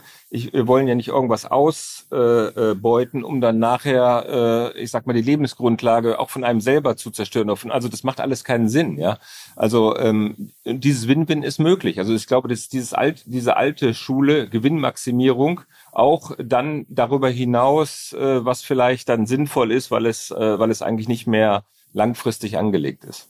Was passiert mit euren Gewinnen? Also die fließen dann der Familie zu oder werden die wieder reinvestiert oder wird das irgendwie in eine Stiftung übergeben? Also ist das irgendwie, weil viele Firmen versuchen da ja auch anzupacken und sozusagen sagen, wir arbeiten jetzt mit dem, mit dem Gewinn anders als vorher vielleicht. Ja, also Gewinne ist eine Sache. Wir versuchen jetzt erstmal in dem in äh, ähm, dieses Geschäftsmodell nachhaltig zu machen. Das heißt, wir haben also auch diese diese äh, Partner, mit denen wir Kakao, ähm, ich sag mal, beziehen. Es ist ja nicht nur Nicaragua, sondern auch äh, Elfenbeinküste, Ghana und Peru, dass wir dort Programme haben, langfristig angelegt. Wir reden da auch nicht von Lieferanten, sondern von von Partnern, äh, äh, dass dass dort äh, sich was ähm, sozusagen positiv bewegt. Ja, und ähm, ich sag mal so, als jedes Unternehmen musst du auch einen, einen gewissen Gewinn machen, um einfach sozusagen deine Abschreibung zu bezahlen, um auch einfach zum Beispiel ähm, ähm, den, dann auch mal die Freiheit äh, zu nehmen, eine Plantage irgendwie mal äh, zu finanzieren. Sonst, sonst hast du das gar nicht. Also wenn du die ganze Zeit keine Gewinne machst, dann kannst du auch gar nichts irgendwie Gutes tun. Oder in, äh, wie wir auch machen, in, in Papierverpackungen, äh, da muss man reinforschen, weil die Funktion der Papier muss auch da sein. Ja, also man braucht auch einen Gewinn, um irgendwie wieder was äh, anzutreiben. Ja. Wer sind denn aus eurer Sicht eine harte Frage, sozusagen die Firmen jetzt in eurer Welt, wo ihr sagt, das wäre ganz hilfreich, wenn die ein paar Marktanteile verlören im Sinne der Nachhaltigkeit. Kann man da jemanden, äh, wer, wer ist denn da am ehesten gemeint? Willst du? Funktioniert Nestle vielleicht noch als gemeinsamer Feind ganz gut. Ja, ach, also ich, ich glaube, diese gemeinsamen also Feindbilder, ich glaube, das ist, das ist, das bringt uns, glaube ich, nicht weiter. Ich meine, natürlich äh, sind wir, glaube ich, wir beide nicht traurig, wenn wir den ein paar Marktanteile abluchsen können. Ähm, aber Nestle, ich glaub, was, was, was für Produkte sind die am Markt im Schokoladenbereich? Das, weil, weil man kauft ja nicht Nestle selber. Was, was, was gehört da dazu? Naja, also die, die Nestle-Schokoladenbandbreite, die ist, die ist riesig, ähm, aber vielleicht, also wir können auch alle, gibt auch andere große äh, Maß, ja, die, die ein ganzes Portfolio haben. Ähm, da gibt's, äh, da gibt's sicherlich äh, so mancher, dem, dem wir da gerne was abluchsen würden und der das vielleicht auch nicht ganz so nachhaltig äh, macht wie wir. Aber ich glaube, da kommen wir nicht weiter. Also ich, ich bin da wirklich, äh, man muss da wirklich systemisch dran gehen, weil diese Unternehmen ja, wie gesagt, ähm, das sind ja alles Menschen, die da, die da arbeiten und natürlich gibt's da wahrscheinlich äh, auch Leute, die ja, die sich, die sich nicht drum scheren, dass, dass sie mit ihren Wirtschaften die Umwelt zerstören und, und Menschen ausbeuten. Die gibt's da bestimmt, ja. Aber das ist, das ist wahrscheinlich ein verschwindend geringer Anteil dieses Unternehmens. Die meisten Menschen, die arbeiten, sind normale Menschen. Und, ähm, und deshalb müssen wir, glaube ich, die Systeme ändern, an denen die, die, das Regelwerk, an dem sich diese Unternehmen ausrichten. Ich glaube, nur so kommen wir aus dieser Geschichte raus. Ja, glaube ich auch. Ich glaube auch, äh, gemeinsame Feindbilder helfen uns überhaupt nicht weiter, gerade in Zeiten wie diesen, wo wir wissen, Feindbilder sind immer unwahrscheinlich polarisierend und gefährlich. Und, und ich glaube auch, dass, dass das, äh, nehmen wir mal wieder das Thema mit dem Wein. Ja, also ich, ich kenne keinen Weinbauern, der in Konkurrenz zum anderen Weinbauern ist. Also die sind alle gemeinsam irgendwo da. Und ich glaube, ähm, der Markt ist groß genug für Produkte, Genussmittel, auch gesunde Genussmittel, dieses Healthy Snacking, ja, wo auch ihr seid, das ist ein total wachsender Markt. Ähm, da, da braucht man nicht die Ellbogen auszufahren. Ist, glaube ich, auch vollkommen unnötig. Ich glaube, man muss einfach eher, und ich glaube, der Markt wird nur dann kleiner, wenn man, wenn sich das nicht bewegt. Also der Weinmarkt wäre auch zusammengebrochen. Die Leute hätten keinen Wein mehr getrunken, wenn die alle Angst hätten, dass da nachher wieder irgendwo gepanscht wird dann hätte es gar keinen Weinbauern gegeben. Und ich glaube auch, das ist so zum Beispiel auch eine Gefahr an der Schokolade, wenn das Vertrauen nicht mehr da ist, ja, ähm, dass ähm, die die Sachen gut gemacht sind, ja, also also nicht nur gut schmecken, sondern auch, dass da irgendwie, dass man das mit gutem Gewissen essen kann, dann dann wird der Konsument äh, davon weggehen. Dann werden die Kinder sagen, ich, ich esse lieber ein Stück Obst oder ich esse irgendwas, ich mache das nicht, ich, ich suche mir was anderes, ja. Und ich glaube, das ist die Gefahr, dass, ähm, dass eine, äh, wir müssen da auch eher, sag ich mal, zusammenarbeiten. Natürlich ärgert man sich über manche Leute, die dann vielleicht das irgendwo, die dann so auf der Welle mitreiten, so Greenwashing und so weiter. Aber ähm, ich habe mir angewöhnt, das bringt nichts, sich zu ärgern, sondern äh, ich sag mal, äh, ich hatte mal einen guten Trainer, der hat gesagt, Andreas, konzentriere dich nur auf dich selber guck nicht, wer links und rechts neben dir läuft. Das bringt alles nichts. Du kannst nur dich. Und das ist, glaube ich, immer eine ganz gute, ganz gute Geschichte, ja. Aber sag mal, wenn man jetzt überlegt, wie ihr einen Impact haben könnte, dann ist na klar, man muss auch wachsen, man muss stärker werden, um dann halt als, als größtes Unternehmen noch mehr Hebel zu haben auf, auf diese Veränderung und auf diese Welt. Ähm, was ich jetzt bei euch, bei Rittersport so ein bisschen beobachte, ja klar, es gibt halt sozusagen Produkterweiterung. Es gibt jetzt irgendwie diese Schokolade, die auch ein bisschen mehr in diese Weinrichtung aussieht. Ne? Hier liegt sie auf dem Tisch. Ich beschreibe das mal so. Und da ist dann halt nicht irgendwie eine, Farbe drauf, sondern ist dann irgendwie eine genaue Prozentangabe, wie viel Kakao ist da drin. Und das wirkt ein bisschen mehr nach ähm, elaboriertem Geschmack und nicht mehr nur nach knalligen Farben. Das, das, das merkt man schon. Aber zum Beispiel, ähm, eine der Sachen, über die ich mir jetzt Gedanken machen würde, glaube ich, wenn ich jetzt bei euch wäre und in diese Richtung Wein gehen würde, wie kriegt man zum Beispiel Läden hin. Ne? So Wein lebt ja auch von dem Weinhändler an der Ecke, wo man hingeht. Ja. Ähm, es gibt jetzt bei Craft Beer, auch sehe ich in Hamburg, so Craft Beer Läden, die auch versuchen, ein bisschen elaborierter zu werden über halt den Händler, der dann ein riesen Sortiment hat. Ähm, Wäre es nicht auch ein Weg zu sagen, okay, wir brauchen jetzt am Ende auch mal einen Schokoladenfachhändler und nicht nur den Handel? Ist sowas, was, was, was ihr euch überlegt? Ja, äh, äh, absolut. Also ist auch ähm, Schokoladenfacher mit mit speziellen Produkten. Die brauchen auch eigene Produkte. Ist etwas, was wir was wir äh, was wir in der Überlegung haben. Ja, wir haben auch jetzt in unseren eigenen Läden so so Rittersport Manufakturprodukte. Das sind wirklich so handgefertigte Schokoladen, ja, die in kleiner Stückzahl gemacht werden. Ähm, ähm, man, man, muss im Prinzip, wenn man so managementmäßig ein bisschen daherredet, dann ist es die gesamte äh, Consumer Journey. Ja, also ähm, ich sag mal, die, die natürlich auch äh, über die Leute abholen müssen. Ja, ähm, und ähm, das, das geht über das, das geht über das Produkt, das geht über da, wo ich das Produkt kaufe und auch nicht jeder Aktionspreis gefällt uns. Das ist ganz, ganz klar, ja. Also aber der, die Preise macht der Handel. Ja, und äh, auch ähm, so Genussmittel und auch Schokoladen sind leider auch so Impulsartikel, die auch sehr gerne im Werbezettel sind und äh, ähm, äh, wo dann auch andere Artikel gekauft werden. Und auch Schokolade, äh, das muss man auch ganz ehrlich sein, hat keiner auf der auf der Einkaufsliste. Ja, also man will das eigentlich nicht kaufen, man braucht also sozusagen so, so ein bisschen so einen Impuls. Ja? Ähm, Reis oder, oder eine Flasche Wasser habe ich auf der Einkaufsliste.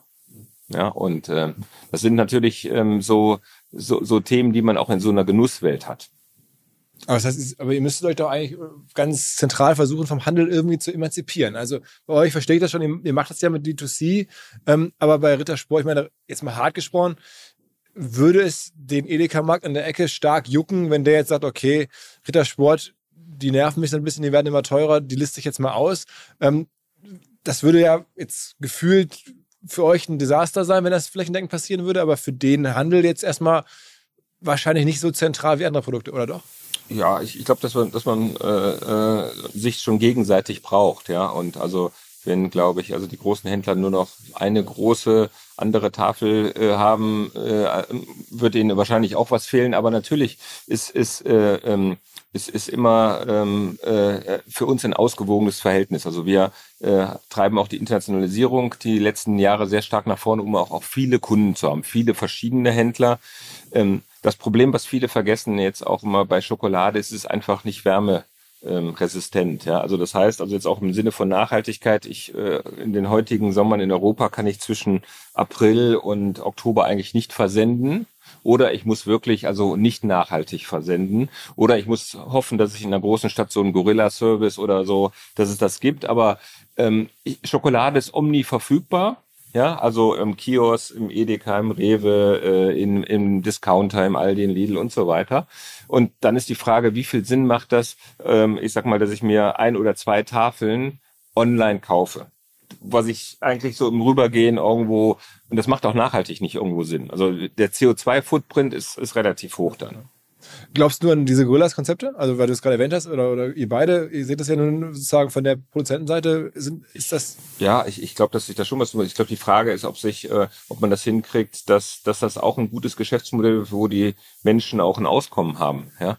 Also in Deutschland haben wir halt auch relativ, ähm, hohe Löhne und Deutschland ist ein teures Land, ja, also, Nebenkosten, Miete und so weiter. Man braucht da, also äh, ich frage mich also, ähm, ob, wenn, äh, ob das Geschäftsmodell so äh, nachhaltig funktioniert. Ansonsten so von dem von dem von dem Konsumenten ist da auf alle Fälle nie da. Also wenn ich wenn man mal so vom Painpoint kommt, ich habe irgendwas vergessen, oh, jetzt habe ich aber gerade oder Corona-Infektion, ich darf gerade, hatte ich jetzt auch gerade, ja, darf nicht raus. Also ich äh, äh, bitte Lieferservice, stell mir das vor die Tür, wäre cool.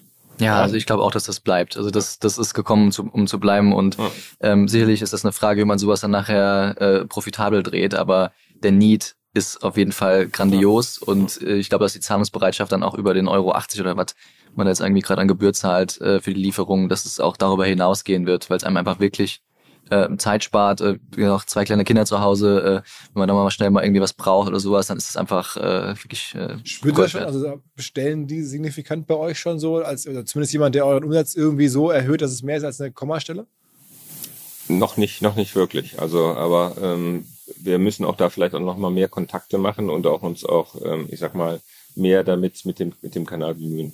Ja, also wir merken das schon. Also die Flinke und Gorillas sind schon. Für euch? Ja. Also ist jetzt nicht, als würden die den großen Umsatz machen, also wirklich nicht, aber äh, also wir sehen schon, dass es da, dass es da einen Uplift gibt und dass es auch wächst in der Zusammenfassung von allem, was werden eurer Sicht nach denn dann die Themen der Zukunft sein, die Käufer wirklich dann nachhaltig überzeugen? Ist es Nachhaltigkeit? Ist es die Qualität des Kakaos? Ist es der Geschmack? Was ist eurer Meinung nach so die Zukunft jetzt eurer Branche? Gute Frage. Also ich glaube, das Allerwichtigste ist, die Schokolade so zu positionieren, wie sie früher immer war und wo sie auch hingehört, als natürliches Genussmittel, was die Mayas schon kannten und, und Urvölker kannten und das auch im Sinne von pur. Schokolade braucht nicht viel, Kakao, Zucker, wenn man will, dann auch Milch oder auch nicht.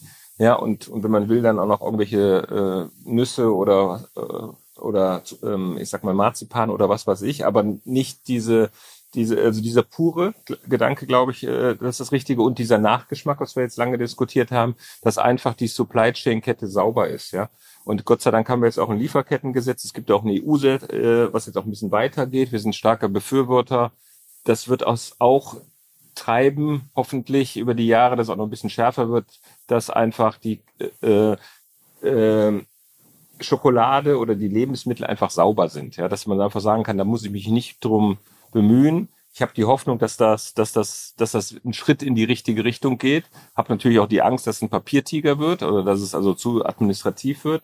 Aber das ist die die Richtung, in die es gehen muss. Also es muss gehen in Richtung ähm, einfache Positionierung, Schokolade, die lecker schmeckt, mit die man mit gutem Gewissen ähm, äh, essen kann. Ähm, Verpackung wird auch eine Rolle spielen. Verpackung wird auf alle Fälle ähm, eine nachhaltige Verpackung sein. Also entweder wir schaffen es äh, rezyklierbare Kunststoffe, das wäre unser ist Cradle to Cradle zertifiziert, aber das bringt nichts, weil im Endeffekt unsere äh, Recycling-Systeme das äh, thermisch verwerten, ja, wenn man es mal nice ausdrückt. Ähm, und deswegen denken wir auch äh, über, über andere Sachen nach, über Papier nach. Ja, wir müssen uns da auch entscheiden. Also das, das, das muss einfach auch, das wird sich jetzt die nächsten Jahre weisen, welche Verpackung für die Schokolade das Richtige ist. Ja, ich, ich glaube zusätzlich, dass das Thema ähm, Marke beziehungsweise Unternehmen, das hinter den Produkten steht, in Zukunft eine, eine immer größere Rolle spielen wird. Ich glaube, der die Konsumenten wollen äh, mehr und mehr verstehen, wie ticken denn die Leute, die mir jetzt dieses Produkt verkaufen, wofür stehen die denn und warum machen die das? Und ähm, ich glaube, das ist jetzt gerade für sagen wir, Generation Y, Z, die jetzt da heranwachsen, ist das, glaube ich, ein, ist das wirklich ein Thema, wo, wo es für andere Generationen jetzt ähm, vorher vielleicht noch nicht so ein nicht so ein Riesenthema war, wo es mehr ums Erlebnis ging oder wirklich klassisches Thema Marke, äh, das klassische Produkt. Also wenn es irgendwie vom Golden Circle irgendwie kommt, irgendwie, ich glaube, dass, das Why äh, schon einfach immer wichtiger wird, auch in der Kaufentscheidung. Ähm, und das heißt nicht, dass äh, wenn, die, wenn man einen guten Sinn verfolgt oder irgendwie eine Mission irgendwie in seiner DNA hat oder was, ähm, dass das automatisch dann gekauft wird. Das Produkt muss immer noch extrem gut sein. Das Produkt ist immer noch eben ein Genussprodukt, gerade Schokolade. Ich glaube, da, da ist man einfach nicht bereit, ähm, Kompromisse einzugehen. Ähm, und das muss also auch immer mit berücksichtigt werden. Aber das ist das Wie und das Was. Und ich glaube, das ist das ist Warum oder wofür ähm, dass das eben auch noch stärker in die Konsumentscheidung mit einfließen wird. Also ihr habt euch ja bislang auch dagegen entschieden, stark selber mit, als Person nach vorne zu gehen. Also bei, du, bei dir ist es jetzt noch eine frühe Phase, aber bei, bei Rittersport, ihr seid jetzt ja nicht sehr präsent, ne, die Familie nicht. Also du bist ja auch eher zurückhaltend, würde ich jetzt sagen, so in der Wirtschaftswelt, nicht als, als starker jemand, der eine, eine, einen lauten Ton anschlägt. Ähm, ist, ist richtig, oder? Würde das sagst du so. Ja. es gibt auch andere Stimmen. Es gibt auch Stimmen, die sagen, ich bin zu laut. Aber ähm, stell deine Frage. Das, das also, mich, also ich wollte das da eigentlich, dass du so, ja, so stellt es sich mir da und deswegen auch die Frage, weil es doch gerade das, das ganz heiße Thema im Lebensmittelhandel mit irgendwelchen Prominenten zusammen Dinge zu machen. Also ne, mit irgendwelchen Rappern Tee zu machen oder Säfte oder was alles so gibt. Überall arbeiten wir mit Partnern zusammen. Das äh, sehe ich bei euch auch nicht. Also bei, scheinbar euch, bei euch ja bewusst nicht, sondern da sagt ihr, das ist irgendwie eine andere Positionierung, aber bei euch ja. gab es da schon mal so Gespräche, sich zu überlegen, okay, wir nehmen jetzt einen Influencer und machen mit dem eine eigene Schokolade oder sowas. Das wäre doch vielleicht nochmal eine Idee, neben so Läden eure Mission auch zu beschleunigen, wenn ihr den richtigen findet. Ja, die Frage ist, warum, warum sollten wir das machen? Also warum ähm, sollten wir, also es müsste eben, wir, arbeiten mit den Menschen zusammen, äh, die auf der wertemäßigen Basis zu uns passen. Das sind auch nicht ganz so viele. Ja, ja. das ist das Problem. Ja, also mit denen man dann auch wirklich sowas machen möchte. Ja, Also wir wollen jetzt nicht irgendwelche äh, Influencer, die zwar ohne Ende Millionen Kontakte haben, ja, dann noch ein Stückchen reicher machen und, und, und äh, äh, nur damit wir vielleicht ein bisschen mehr Umsatz haben, weil das, das passt nicht in unsere DNA. In unser, in, Aber es gibt ja auch Nachhaltigkeitsinfluencer sowas vielleicht. Also man hätte ja auch jetzt, ja. gibt's nicht so, du glaubst nicht dran?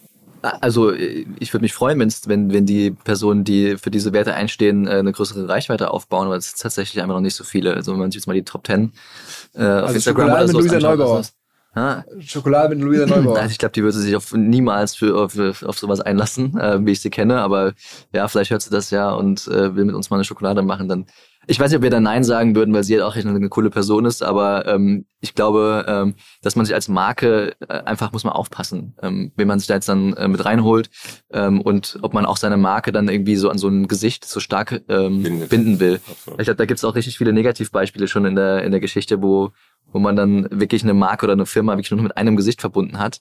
Ähm, das ist natürlich, wenn man jetzt mal eine Tafel Schokolade macht oder so, ist bestimmt ein überschaubares Risiko, aber es ist trotzdem, ach so, das ist doch die Schokolade, die mit irgendjemandem was gemacht hat. Und ich glaube, da muss man einfach ein bisschen, bisschen vorsichtig mit sein. Was, was steht für eine Zahl bei euch jetzt im Businessplan für, sagen wir mal, 2025? Also jetzt, sagen wir mal, haben wir gerade gesagt, du bist jetzt so ungefähr derzeit noch fünf Prozent vom Rittersportumsatz. Ist dann Investoren, die werden die Mission ja mitgehen, aber die werden ja schon erwarten, dass du, sagen wir mal, in den nächsten Jahren vielleicht dann doch halb so groß bist wie Rittersport, oder? Also ich weiß nicht, ob, sie, ob, ob der Anspruch wirklich halb so groß wie Rittersport ist in fünf Jahren. Ich glaube, das wäre, wäre etwas ambitioniert, beziehungsweise können wir gerne drüber reden, bräuchten wir noch ein bisschen mehr Geld. Ähm, aber ähm, nee, wir, wir haben natürlich schon ambitionierte Wachstumspläne, weil man merkt natürlich schon auch, Jetzt haben wir gerade die Corona-Krise mal gemeistert. Ähm, jetzt kommt das nächste Ding, äh, Ukraine, wahnsinnig Druck auf den Supply Chains. Ich glaube, da müssen auch ich meine, das werdet ihr merken, das merken wir. Äh, das ist jetzt gerade, ist es nicht so einfach äh, äh, zu wachsen. Und ich glaube, wir, äh, wir gemeinsam mit vielen anderen Unternehmen ähm, müssen auch hier und da mal Rückschläge im Wachstum ähm, hinnehmen. Also das gehört, glaube ich, auch einfach mal zur Wahrheit. Ähm, aber dafür haben wir ja auch jetzt, sagen wir mal, Investoren, die, die einen längeren Atem haben. Wir sind ja bewusst nicht auf die, auf die ganz schnellen VCs gesprungen, ähm, sondern haben jetzt auch zum Beispiel mit DLF dann einen Family ähm, Fund ähm, mit, mit drin. Welche DLF, welche Family ist das? Ähm, das ist so AB InBev, äh, belgische, belgische Family. Genau. Und ich glaube, das ist einfach wichtig, auch da Thema Nachhaltigkeit ich glaube, es geht nicht um das schnelle Wachstum, schnelles Wachstum, schnelles Wachstum, sondern es geht um das richtige Wachstum und es geht um wirklich um das, den Aufbau von stabilen Strukturen. Ähm, und natürlich kann man immer irgendwie dem, der nächsten Aktion, äh, der nächsten Promo und sowas hinterherjagen und seine Distribution aufbauen, aber ich glaube, was viel wichtiger ist, ist, dass man wirklich eine stabile Kundenbeziehung aufbaut, dass man gute Produkte aufbaut, dass man eine konsistente, kohärente Marke aufbaut. Und ich glaube, das sind Sachen, die sich die kosten Geld, aber die werden sich eben mit der Zeit auszahlen. Und ähm, ich glaube, da braucht man eben als, als VC oder auch als irgendwie als, als Family Office oder so, braucht man auch das Vertrauen dann in, in das Gründerteam, dass die dadurch, dass sie das nochmal das Richtige tun, ähm, dass sie schon am Ende des Tages einen Firmenwert ähm, aufbauen, der sie dann irgendwie in, was weiß ich, in einem Börsengang, in einem Secondary oder in einem Verkauf, wie auch immer, ähm, auch wieder sie für ihre Geduld dann wirtschaftlich entlohnt. Was glaubst du denn jetzt am Ende, was hat denn Rittersport aus deiner Schätzung für eine Marge? äh, ja, ja, also ich, ich meine Branchendaten, die, die kennen wir ja alle. Also ich, ich schätze mal, dass es äh, das ist schon ein höheres äh, einstelliges, einstellige Prozentzahl. Das wäre jetzt mein, mein uneducated guess, aber Andreas hatte schon gesagt, er redet nicht darüber. Genau, genau. Das, ich wollte ja zumindest mal einen Brancheninsider ähm, äh, fragen. Was mir bislang überhaupt gar nicht klar war, ist, jeder Hersteller von Produkten jeglicher Art kann ein Volksprodukt sein in Kooperation mit der Bild. Das ist insofern natürlich spannend, weil die Bild eine Wahnsinnsreichweite hat, fast 50 Prozent der deutschsprachigen Bevölkerung erreicht und halt dieses Label Volksprodukt vergibt an Partner. Seit 21 Jahren machen sie das. Mittlerweile gibt es 220 verschiedene Volksprodukte und es werden weitere gesucht. Es gab schon Zahnbürsten, Volksakkus, aber auf der Website habe ich gesehen, sie suchen zum Beispiel einen Partner für eine Volkszahnzusatzversicherung oder für eine Volkspizza oder für einen Volksstaubsauger. Also, wer solche Produkte herstellt und auch in größerer Kapazität produzieren könnte, denn erfahrungsgemäß spricht der Verkauf nach einer solchen Kampagne ziemlich an, wendet euch bitte an den Vermarkter der Bild. Die Firma heißt Media Impact. Und Media Impact sagt übrigens auch, dass 80% derjenigen, die schon mal eine Kampagne in dem Bereich gebucht haben, das wieder tun. Wer jetzt hier erstmals von dieser Möglichkeit gehört hat, bekommt auf seine erste Buchung auch ein Media-Bruttovolumen von 220.000 Euro on top. Wendet euch dazu bitte direkt an Media Impact ein Wort www.volks.de slash Bild slash Volks-Produkt und erwähnt einfach im Gespräch mit den Ansprechpartnern und Ansprechpartnern dort, dass ihr über OMR kommt und dann gibt es diesen Zuschlag. Zurück zum Podcast. Nochmal eine Frage, wenn es um Innovationen geht. Ihr seid ja doch irgendwie in sehr unterschiedlichen Unternehmensgrößen noch, äh, reagiert aber beide sehr, sehr schnell auf Trends, äh, probiert neue Produkte aus. Gerade ihr bei Rittersport habt am laufenden Band äh, neue Sorten, die ihr erprobt. Wie unterscheidet sich am Ende des Tages bei euch irgendwie die Vorgehensweise im Innovationsbereich, wenn wir zum Beispiel auch Produktinnovationen angucken? Bei Rittersport, ihr produziert selbst, ihr lasst produzieren bei Nu oder habt eben Partnerschaften. Was unterscheidet sich da am meisten oder was sind quasi die Vorteile, die ihr dem anderen gegenüber vielleicht habt? Ja, ich, ich weiß nicht. Also ich, ich kenne ja nicht genau, ähm, äh, wie, wie Nu innoviert. Ich kann nur sagen, was, äh, äh, was wir machen. Also wir haben uns jahrelang eigentlich äh, angeschaut, dass wir äh, weg, wegkommen von dieser Wasserfallinnovation, also quasi alles sozusagen so nacheinander zu machen, sondern haben eigentlich äh, uns so vor fünf, sechs Jahren intensiv so mit Sprints, Design Thinking ähm, ähm, befasst das äh, letztendlich das Gebäude, wo wir hier sitzen, ist dann auch sozusagen ein, ein Output aus diesem Projekt, dass wir gesagt haben, wir brauchen, äh, es macht keinen Sinn, immer diese Separierung. Äh, ein Meeting, dann vier Wochen später ein Folgemeeting, es dauert halt alles lange. Und dass wir äh, wirklich, ähm, haben uns die Startup-Methoden gut angeschaut und haben dann auch entschieden, selber eigene Startups zu generieren, um schneller zu werden. Ja, und äh, wir haben dann so eine Ausgründung gemacht äh, oben in in der ehemaligen Gründervilla und ähm, äh, haben da sehr positive Erfahrungen gemacht, einfach so äh, klassisch über Painpoints zu gehen, Design Thinking schnell ausprobieren, ähm, um dann einfach also schneller am Markt Erfahrungen zu machen. Und das versuchen wir natürlich jetzt hier auch zu, zu, zu äh, transferieren, also äh, äh zu Rittersport. Für mich als Sorry, für mich als Laie, wie schnell entwickelt man denn so eine neue Schokolade oder probiert so eine Sorte aus? Also so ein Produktionszyklus im Automobil ist irgendwie sehr, sehr lang. Davon gehe ich nicht aus. Nein, ja, das, das, das, das kommt drauf also an. Sind wir hier die Haferhubs ähm, oder ähm, das hat ähm, ähm, Wochen gedauert. Ja, äh, wenn wir jetzt hier eine klassische Schokolade, äh, eine neue Sorte machen bei Rittersport, ist das in der Regel so äh, neun bis zwölf Monate. Ja, also weil man hat auch Vorlaufzeiten zum Handel, der will dann vorinformiert werden, wie das aussieht. Man testet noch ein bisschen und dann bis die Produktion, Testläufe, so ungefähr ist das so, so neun bis zwölf Monate. Aber auch dem geschuldet, dass natürlich auch sehr viel so Vorinformationen fließen müssen für den Vertrieb und dann zum Handel und so weiter.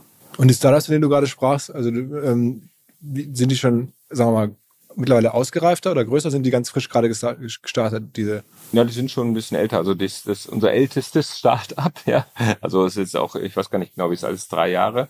Äh, das ist ähm, Haferhubs. Das ist im Prinzip, also wir haben eine ähm, Purmacherei, äh, ähm, Mantel sozusagen da, da gegründet, dem wir gesagt da, da sind alles so pure Lebensmittel drin, die aber nicht Schokolade sind. Ja. Und dann haben wir jetzt mit solchen Hafer Bällchen angefangen, die es in mehreren Variationen gibt. Und äh, dann haben wir jetzt auch weitergemacht mit diesen Kakaosaft-Geschichten, wo ich eben schon ein bisschen was erzählt habe, dass wir auch, also Kakao wieder, ein Kakao äh, Erfrischungsgetränk, eine Kakao-Limo, ja, mit wenig Zucker, die dann eigentlich keine Limo heißen darf, und Kakao-Sekt und äh, haben dann die Plattform genutzt, um da auch einfach dann schnell ähm, Dinge lancieren zu können. Und ihr, Matthias, macht das Ganze genauso, aber selbst mit Partnern. Ja, genau. Ich bin gerade bisschen beruhigt äh, zu hören, wie lange eure Time to Market ist. Das sind wir noch ein bisschen schneller, Gott sei Dank, als Startup. Nee, also ich glaube, diese diese ganzen Methoden, da, da erzählt man ja jetzt, jetzt nichts Neues mit mit Kanban und Scrum und Design Thinking. Das ist alles irgendwie so schon so gehypt. Ähm, aber wir haben eigentlich festgestellt, dass ähm, dass quasi die Methodik ähm, gar nicht mal so entscheidend ist, wenn man die richtigen Leute ähm, im Team hat. Ähm, und was, was eigentlich wichtiger ist, irgendwie diese crossfunktionale ähm, irgendwie Verkettung irgendwie des Wertstroms. Also irgendwie so von der Idee bis bis Produkt ist irgendwie im Laden. Irgendwie das sind ja ganz viele ähm, Schritte, die die auch erstmal, glaube ich, visualisiert werden müssen und verstehen muss, wie die Teams da ineinander greifen. Ich glaube, das ist eigentlich so die Agilität, die es dann, die es dann braucht, die den, um, den, den Unterschied macht. Und also wir sind jetzt bei einer neuen Sorte oder sowas, sind wir bei, bei wenigen Monaten. Ähm, und wenn wir jetzt ein neues Produkt, also kommt jetzt ja im Frühling, kommen nochmal einige neue Produkte ähm, aus unserem Hause und da haben wir jetzt, reden wir über so Time to Markets von, von den sechs Monaten ungefähr. Also die Hälfte. Ja. Naja, also, ja. ja. Es kommt immer darauf an, was das für ein, für ein Produkt ist. Es gibt auch Rezepturen, die hat man in der Schublade. Und ähm, aber ich glaube, die Time to Market ist, glaube ich, dann nur kritisch, wenn es ein paar Jahre dauert. Dann ist man immer hinter dem Trend, ja. Oder ähm, ich, also aus unserer Sicht ist das jetzt sozusagen, macht das keinen großen Unterschied, ob wir jetzt in sechs Monaten oder neun Monaten was haben. Also es, da, da kommt es eher darauf an, dass das äh, auch erfolgreich wird. Also dass, dass äh, die äh, das Produkt im Endeffekt auch im Konsumenten äh, äh, ankommt. Was denn eure erfolgreichste Produktinnovation, sagen wir mal, in den letzten zehn Jahren? Also das, das war wirklich mal ein Volltreffer. Da haben wir ja jetzt in den letzten zehn Jahren irgendwie was neu gemacht und das hat richtig mittlerweile Funktion, Relevanz. Ja, also ich denke, was, was wir, was wir sehr gut gemacht haben, dass wir die, die äh, Nuss- und Kakaoklasse so nach, nach vorne gehoben haben. Äh, wir sind sehr stolz auf die Kakaoklasse, weil dort einfach auch Single Origin Kakao drin ist, also ähm, äh, entweder aus Nicaragua oder aus Ghana oder aus Peru, also auch mit dem Hintergrund, dass wir ähm, dem Kakao ein Gesicht geben wollten.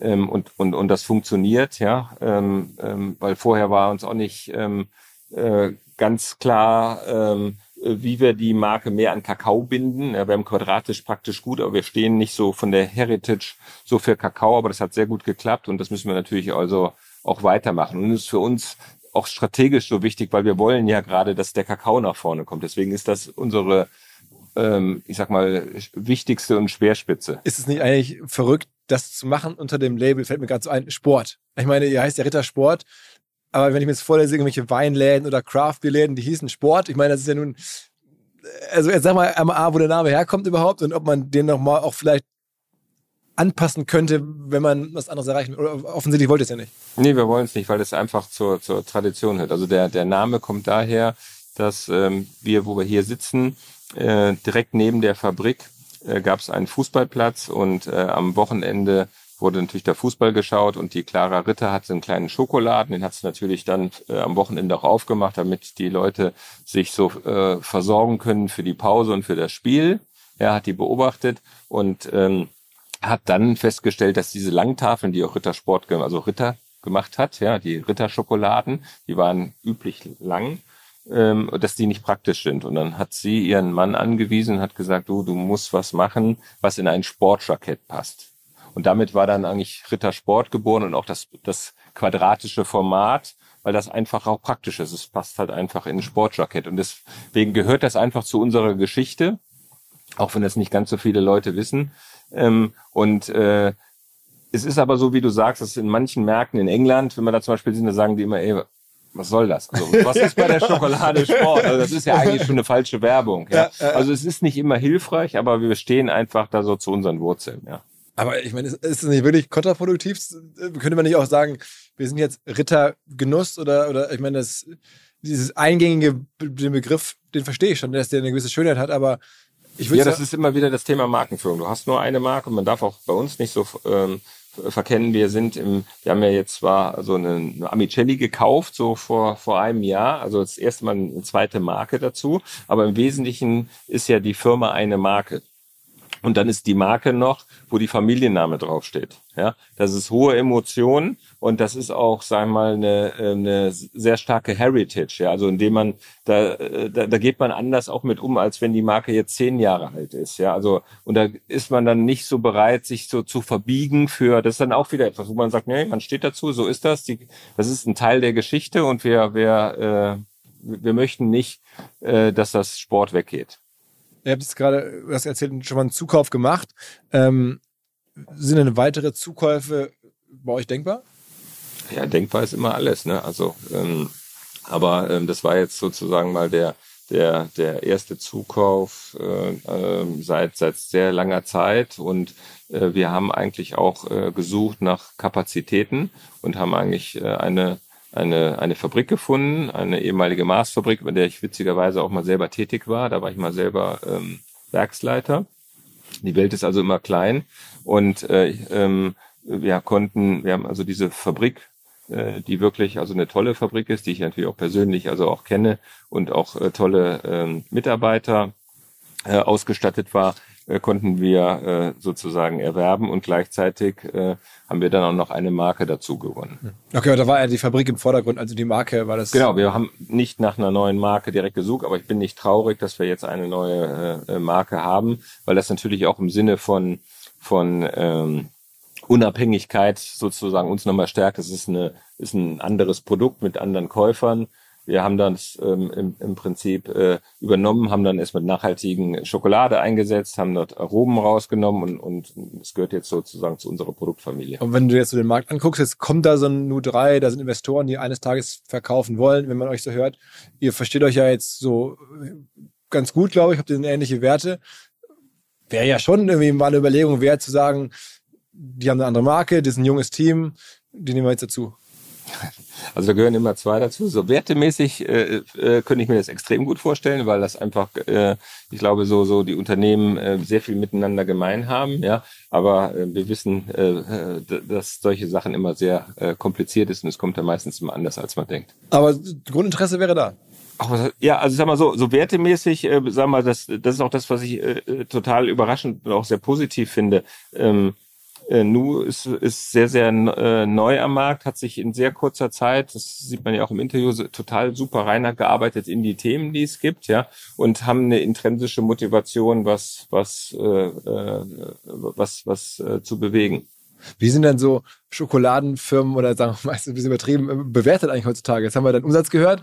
Beim Andreas, da fange ich ja erst an, der wird das sagen, das weiß ich gar nicht und das ist mir auch egal, wir verkaufen das ja eh nicht. Und, ähm, aber es gibt ja Malte Pilz, es gibt ja so, du musst ja ein bisschen in dieser Welt denken. Also jetzt eine Firma, die jetzt Größenordnung 20, 30 Millionen Umsatz macht, in dem Bereich, was ist denn da so die, die gängigen Malte-Pilz? Klar, hängt vom Wachstum ab, ist ja bei euch jetzt derzeit, habe ich rausgehört, gerade nicht so hoch aufgrund der, der ähm, Lieferkettenproblematik, aber sag mal eine Größenordnung, wenn ihr jetzt noch eine Bewertungsrunde macht, reden wir dann von 50, 100 Millionen Bewertungen so? Ja, also ich glaube, ist jetzt kein Geheimnis, was ich jetzt erzähle, aber was so in unserer Branche üblich ist, sind so Dreier, Vierer Multiples auf, auf, Umsatz. auf, den, auf den Jahresumsatz, genau, ja. Also das heißt, dann reden wir jetzt von einer Größenordnung 100 Millionen Enterprise Value sozusagen. Ja, sowas. Aha. Also wir wachsen immer noch relativ schnell. Also es ist noch nicht es ist nicht mehr das, was es mal war, als wir Jahr zwei waren mit 200, 250 Prozent Wachstum. Äh, das, das flacht natürlich ab, aber wir sind auch relativ flott unterwegs und ich glaube, ähm, wir merken jetzt gerade erst so die Effekte vom Funding. Also wir haben ja vier Jahre gebootstrapped, äh, drei Jahre irgendwie äh, beim Vater irgendwie unten gewohnt und äh, keine Miete gezahlt, kein Gehalt gezahlt ähm, und kommen jetzt gerade erst mal so wirklich in diese Wachstumsphase durchs Venture Capital auch. Ne? Das hatten wir ja vorher nie. Wir sind vorher wirklich rein nicht gewachsen. Ähm, und das ist schon nochmal so eine, eine neue Erfahrung für eine, für eine Firma, so ein so einen Boost zu bekommen. Ja, und das, das, ähm, das spiegelt sich auch teilweise auch erst in, einige Monate später. Wir haben gerade eben über Time to Markets gesprochen, ne, irgendwie von sechs bis zwölf Monaten. Also wenn man mal, mal einen neuen Partner irgendwie onboarden muss oder sowas, das sind halt so Food ist da halt schon, äh, glaube ich, langsamer als als Software oder oder als andere Tech-Sachen ähm, weil man dann doch mit, mit, mit Maschinenlieferzeiten und solchen Themen dann Wofür gibt ihr das Geld aus? Jetzt haben euch Investoren das Geld gegeben. Wo, wo fließt es jetzt hin? Also was macht ihr damit? Ja, also wie gesagt, also wir, wir, wir gehen ja schon stark in die, äh, in die Entwicklung von neuen Produkten, auch neuen Formaten. Ähm, der, das wird man, darf man sich jetzt nicht so vorstellen, als würde man dann zu den irgendwelchen äh, Herstellern gehen und äh, denen die Idee pitchen und dann produzieren die jetzt am nächsten Tag, sondern es sind teilweise auch wirklich sechs, siebenstellige ähm, Investments nochmal vonnöten, um eben überhaupt Maschinen ähm, äh, zu erwerben, die dann solche Produkte auch herstellen können. Also es sind schon äh, auch, sagen wir mal, ingenieurstechnisch äh, hochkomplizierte ähm, ähm, Anlagen. Äh, und da geht's dann weiter ne, mit, äh, ja, wir hätten aber gerne eine Verpackung, die, äh, die im Komposthaufen, oh, ja, dann ist es schon wieder Riesentrara irgendwie mit den, mit den, mit der Taktung irgendwie, wie schnell eine Maschine dann was takten kann, wenn da so viel äh, Ökomaterial irgendwie mit drin ist statt Plastik, ja, und da, da kommst du dann von Hölzchen auf Stöckchen, aber diese, diese Supply Chains, die sind, die sind eben relativ komplex, ja, und, und die muss man auch erstmal auf Vordermann bringen, damit die solche Produkte, wie wir die gerne wollen, überhaupt produzieren können. So, das wäre jetzt so, glaube ich, äh, Produkt wäre so das eine Feld, irgendwie das zweite ist natürlich irgendwie Marke. Also einmal natürlich Markenbekanntheit äh, ist für uns natürlich noch äh, ziemlich wichtig, dass wir das ähm, weiter steigern. Ich meine, wir sind jetzt in der Bubble, glaube ich, irgendwie einigermaßen bekannt, aber äh, also irgendwie Rittersport kennt irgendwie gefühlt jeder. Seid ihr nur in Deutschland gerade, Deutschland oder seid ihr schon auch in ausländischen Märkten? Ja, wir, wir, wir strecken schon unsere Fühler aus. So jetzt auch in, in UK haben wir jetzt eine, bei Sainsbury's äh, eine Listung bekommen und äh, Albert Heijn in, in den Niederlanden. Äh, da läuft's auch gut. Äh, Dachregion sowieso. Ähm, aber klar, ne, Marke, Markenbekanntheit irgendwie in diesen Ländern langsam aufzubauen. Ähm, und das dritte wäre natürlich auch Team. Ne? Also wir, wir investieren ziemlich viel in unser Team. Wir glauben, dass äh, das quasi wirklich das der, der entscheidende Erfolgsfaktor ist, ähm, um um gegen, gegen andere Firmen auch irgendwie dann doch in der, im, im Wettbewerb zu bestehen. Ähm, und ähm, da glauben wir eben, dass das schon eben auch so eine, quasi so eine Vorleistung zu gehen im Team ähm, einfach wichtig ist. Ist eigentlich per se, ich meine, wir reden jetzt ja gerade von Kakao und diese dunkle Schokolade ist ja auch gesünder. Ne? Also ist ja schon die bessere Schokolade. Wenn man denn Schokolade essen möchte, dann ist es schon auch eher, ich glaube, je mehr Kakao oder je dunkler, desto besser. Ne? Sicherlich, also das generell kann man das schon so sagen. Also das ist gesünder dann, ja. Aber, das, aber generell, das, ich meine, ihr habt jetzt ja nun ja auch ne, viel Wert auf Werte gelegt, nachvollziehbarerweise und, und richtigerweise, denke ich. Ähm, aber ist denn Zucker oder äh, am Ende Schokolade, also was, was man sich überhaupt, ist, ist es per se ja eigentlich gar nicht wünschenswert, oder? Also wäre es nicht besser, man. Ja, also ich meine, äh, ich denke, Schokolade in, so. in Maßen ist, ist jetzt, sagen wir mal, kann in der Ernährung ruhig ein Teil sein. Es, ist, es kommt, wie gesagt, darauf an, dass man eben sich sonst auch gesund ernährt. Ähm, ich glaube, wenn man, äh, wenn man sich da jetzt wegen allem äh, verrückt macht, was man so isst, ist das, glaube ich, auch wiederum nicht gesund. Ähm, ich denke auch, Schokolade darf auch ein bisschen süß sein. Wir, wir selber sind ja, wisst ihr ja, ähm, sind wir mal ein bisschen äh, eher weniger äh, für Zucker, ein bisschen weniger, äh, glaube ich, ist besser an der Stelle. Ähm, und das ist, glaube ich, so, glaube ich, der, der Hauptkritikpunkt ähm, von, von uns irgendwie auch an der äh, generell der Schokoladen- oder Süßwarenindustrie ist einfach, dass es, dass es einfach over the top ist. Also ich meine, die meisten äh, Schokoriegel oder Schokotafeln, ja, also irgendwie Vollmilch irgendwie von Lind oder äh, Milka oder wie sie auch alle heißen, da reden wir immer über Zuckergehältern nördlich von 50 Prozent, ja, und das ist, glaube ich, ähm, da geht es auch nicht mehr um den, um den Geschmack. Also ich glaube, das schmeckt man auch irgendwann gar nicht mehr. Es wird gar nicht mehr süßer, sondern es ist einfach wirklich ein Füllstoff. Ähm, und der ist halt einfach, ja, wie, glaube ich, jetzt einfach äh, gemeinhin bekannt ist, nicht unbedingt der Gesundheit zuträglich. Ähm, und da fordern wir schon eben von der Industrie ähm, durchaus ein Einlenken und eine, eine Reduktion ähm, hin auf ein, auf ein wirklich ein geringeres Niveau, ähm, was ab und zu ja, leider auch eben mit höheren Kosten einhergeht. Aber wir glauben eben, ähm, dass die Konsumenten einfach ähm, schon irgendwie eine Bewusstseinserweiterung da irgendwo erfahren haben in den letzten Jahren und, und einfach für sich auch, ähm, glaube ich, bereit sind, äh, nochmal ein paar Cent draufzulegen, wenn sie dafür wissen, dass sie ihrem Körper jetzt eben nicht so dolle schaden, indem sie jetzt irgendwie hier 50 plus Prozent Zucker irgendwie sich reinfahren. Das muss nicht mehr sein. Ist euer Bestandsrisiko Nummer eins am Ende, wenn du so eine Matrix aufmachst, so größte Risiken, dass irgendwann wirklich so Zucker per se noch mehr mh, hm, dämonisiert wird vielleicht, als es das jetzt wird? Nee, ist es nicht. Also ähm, äh, Matthias hat das schön gesagt. Also die, die Welt ohne Zucker wäre auch nichts, auch genau die Welt ohne Wein nichts. Aber es geht das Maß, ja. Auch versteckte Zucker, also das transparent zu machen, was das für ein, für ein Produkt ist und auch äh, einfach ähm, ähm, jeden Tag zwei Tafeln Schokolade essen oder eine Tafel, das ist viel zu viel. Also es geht um Genuss und um und um, um, um bewussten Genuss. Also ähm, das, ich, ich sehe da nicht die nicht nicht die Hauptgefahr. Ähm, ich sehe die Hauptgefahr wirklich darin, ähm, ähm, ja, es, es muss sich äh, im Sinne der Nachhaltigkeit dieses, dieses, äh, das, das Umfeld, ähm, in, in dem Schokolade produziert wird oder generell auch Lebensmittel, das muss sich verbessern. Ja, ja. also. Und was wir halt, was wir auch einfach klar sehen, ist eben dieses, dieses Race to the bottom, ne? Also wenn jetzt, ähm, ähm wenn, es ist, geht quasi immer bis zur Schmerzgrenze auch im Zuckergehalt, ja. Also ähm, ich glaube, wenn man da jetzt irgendwo teilweise auch dann regulatorisch mal eingreifen würde, da wären viele Player gar nicht so traurig, ja, weil jetzt gerade so das Problem irgendwie, wenn Mars sich bewegt und ein bisschen weniger Zucker reinmacht, ja, dann freut sich Nestlé. Und wenn Lind irgendwie ein bisschen weniger Zucker reinmacht und ein bisschen mehr kostet, dann freut sich wahrscheinlich der Rittersport. Und so ist es irgendwie, alle gehen im Prinzip immer bis zum Anschlag ähm, gerade. Und ähm, keiner traut sich aus der Deckung, weil er, weil er Angst hat, irgendwie Marktanteile zu verlieren, weil dann eben, wie gesagt, entweder irgendwie der Geschmack ein bisschen äh, weniger süß ist, äh, wo er dann Angst hat, dass der, dass der Zucker äh, äh, Konsument dann abspringt oder, oder der Preis dann irgendwie mal ein paar Cent teurer ist. Und ich glaube, da müssen wir irgendwie gucken, dass wir aus diesem Teufelskreis mal rauskommen, irgendwie als Industrie. Ähm, und da ne, aus äh, zu Recht aus, aus kartellrechtlichen Gründen da irgendwie Absprachen ähm, eben unmöglich sind, ähm, glaube ich, brauchst da einfach nochmal einen Anschub irgendwie äh, regulatorisch. Wir sehen in UK, ähm, dass es da bei den Softdrinks zum Beispiel super funktioniert hat. Ähm, da waren auf einmal alle dann irgendwie dann doch froh, dass es äh, weniger Zucker ist und ähm, und die ganze Industrie hat sich eben darauf eingestellt nach nach einem ersten Aufschrei. Aber ich glaube, dass dass sowas eben auch äh, bei uns in Deutschland funktionieren könnte. Ähm, ohne dass uns jetzt hier reinweise irgendwie die Schokoladenhersteller da über die Wupper gehen, sondern ich glaube, da, ähm, da würden, glaube ich, alle auch davon profitieren. Konsument, auch die Produzenten. Ja, es geht immer um, um das äh, um, um das Maß. Also in der Schokolade geht es nach Verordnung, muss Zucker drin sein. Man braucht das auch, sonst aber ähm, die Frage ist, muss da so, so viel Zucker drin sein, wie es jetzt ist? Da bin ich äh, total dafür. Wir müssten eigentlich äh, mehr hingehen, also in, in, in weniger Zucker, in mehr Kakao. Ja. Aber das, äh, das ist eine Entwicklung, die müssen wir auch alle gemeinsam treiben, ja. Okay, okay, okay. Ähm, ja, vielen Dank äh, für, die, für die Diskussion, für die, für die ganzen Antworten. Ähm, Lola fürs Mitfragen. Ähm, und ähm, ja, vielen Dank fürs Zuhören. Und Danke dann, an euch, es äh, war, war sehr angenehm, glaube ich. Ja, ja, wirklich. Ja. Also ich habe viel gelernt. Ich habe ich hab tatsächlich einiges gelernt und ich hoffe, äh, die verschiedenen Hörer auch. In dem Sinne, ciao, ciao. Tschüss. Ciao. Ciao. zur Abwechslung jetzt mal vollkommen schamlos und offene Selbstvermarktung und Werbung für unser OMR Festival am 7. und 8. Mai. Dort sind wir gerade in der absoluten Planungshochphase. Das heißt, wir verkaufen jetzt letzte Standflächen, wir planen, wie halt dort alles laufen wird Anfang Mai. Und weil das so ist und weil wir noch einige Flächen und Möglichkeiten, Masterclasses, Präsenzen frei haben, wollte ich nochmal dazu aufrufen, sich da bitte zu melden, wer noch nach neuen Kunden nach neuen Leads sucht, wer eine Plattform sucht, um seine Brand transparenter und sichtbarer zu machen, wer in irgendeiner Form nach Nachwuchs, nach Talenten sucht.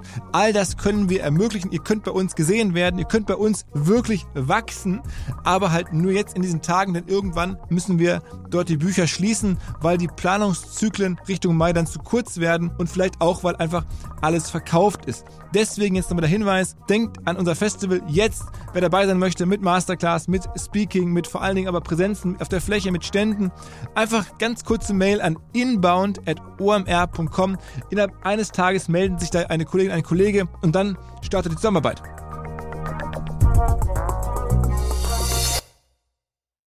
Zurück zum Podcast. Dieser Podcast wird produziert von Podstars bei OMR.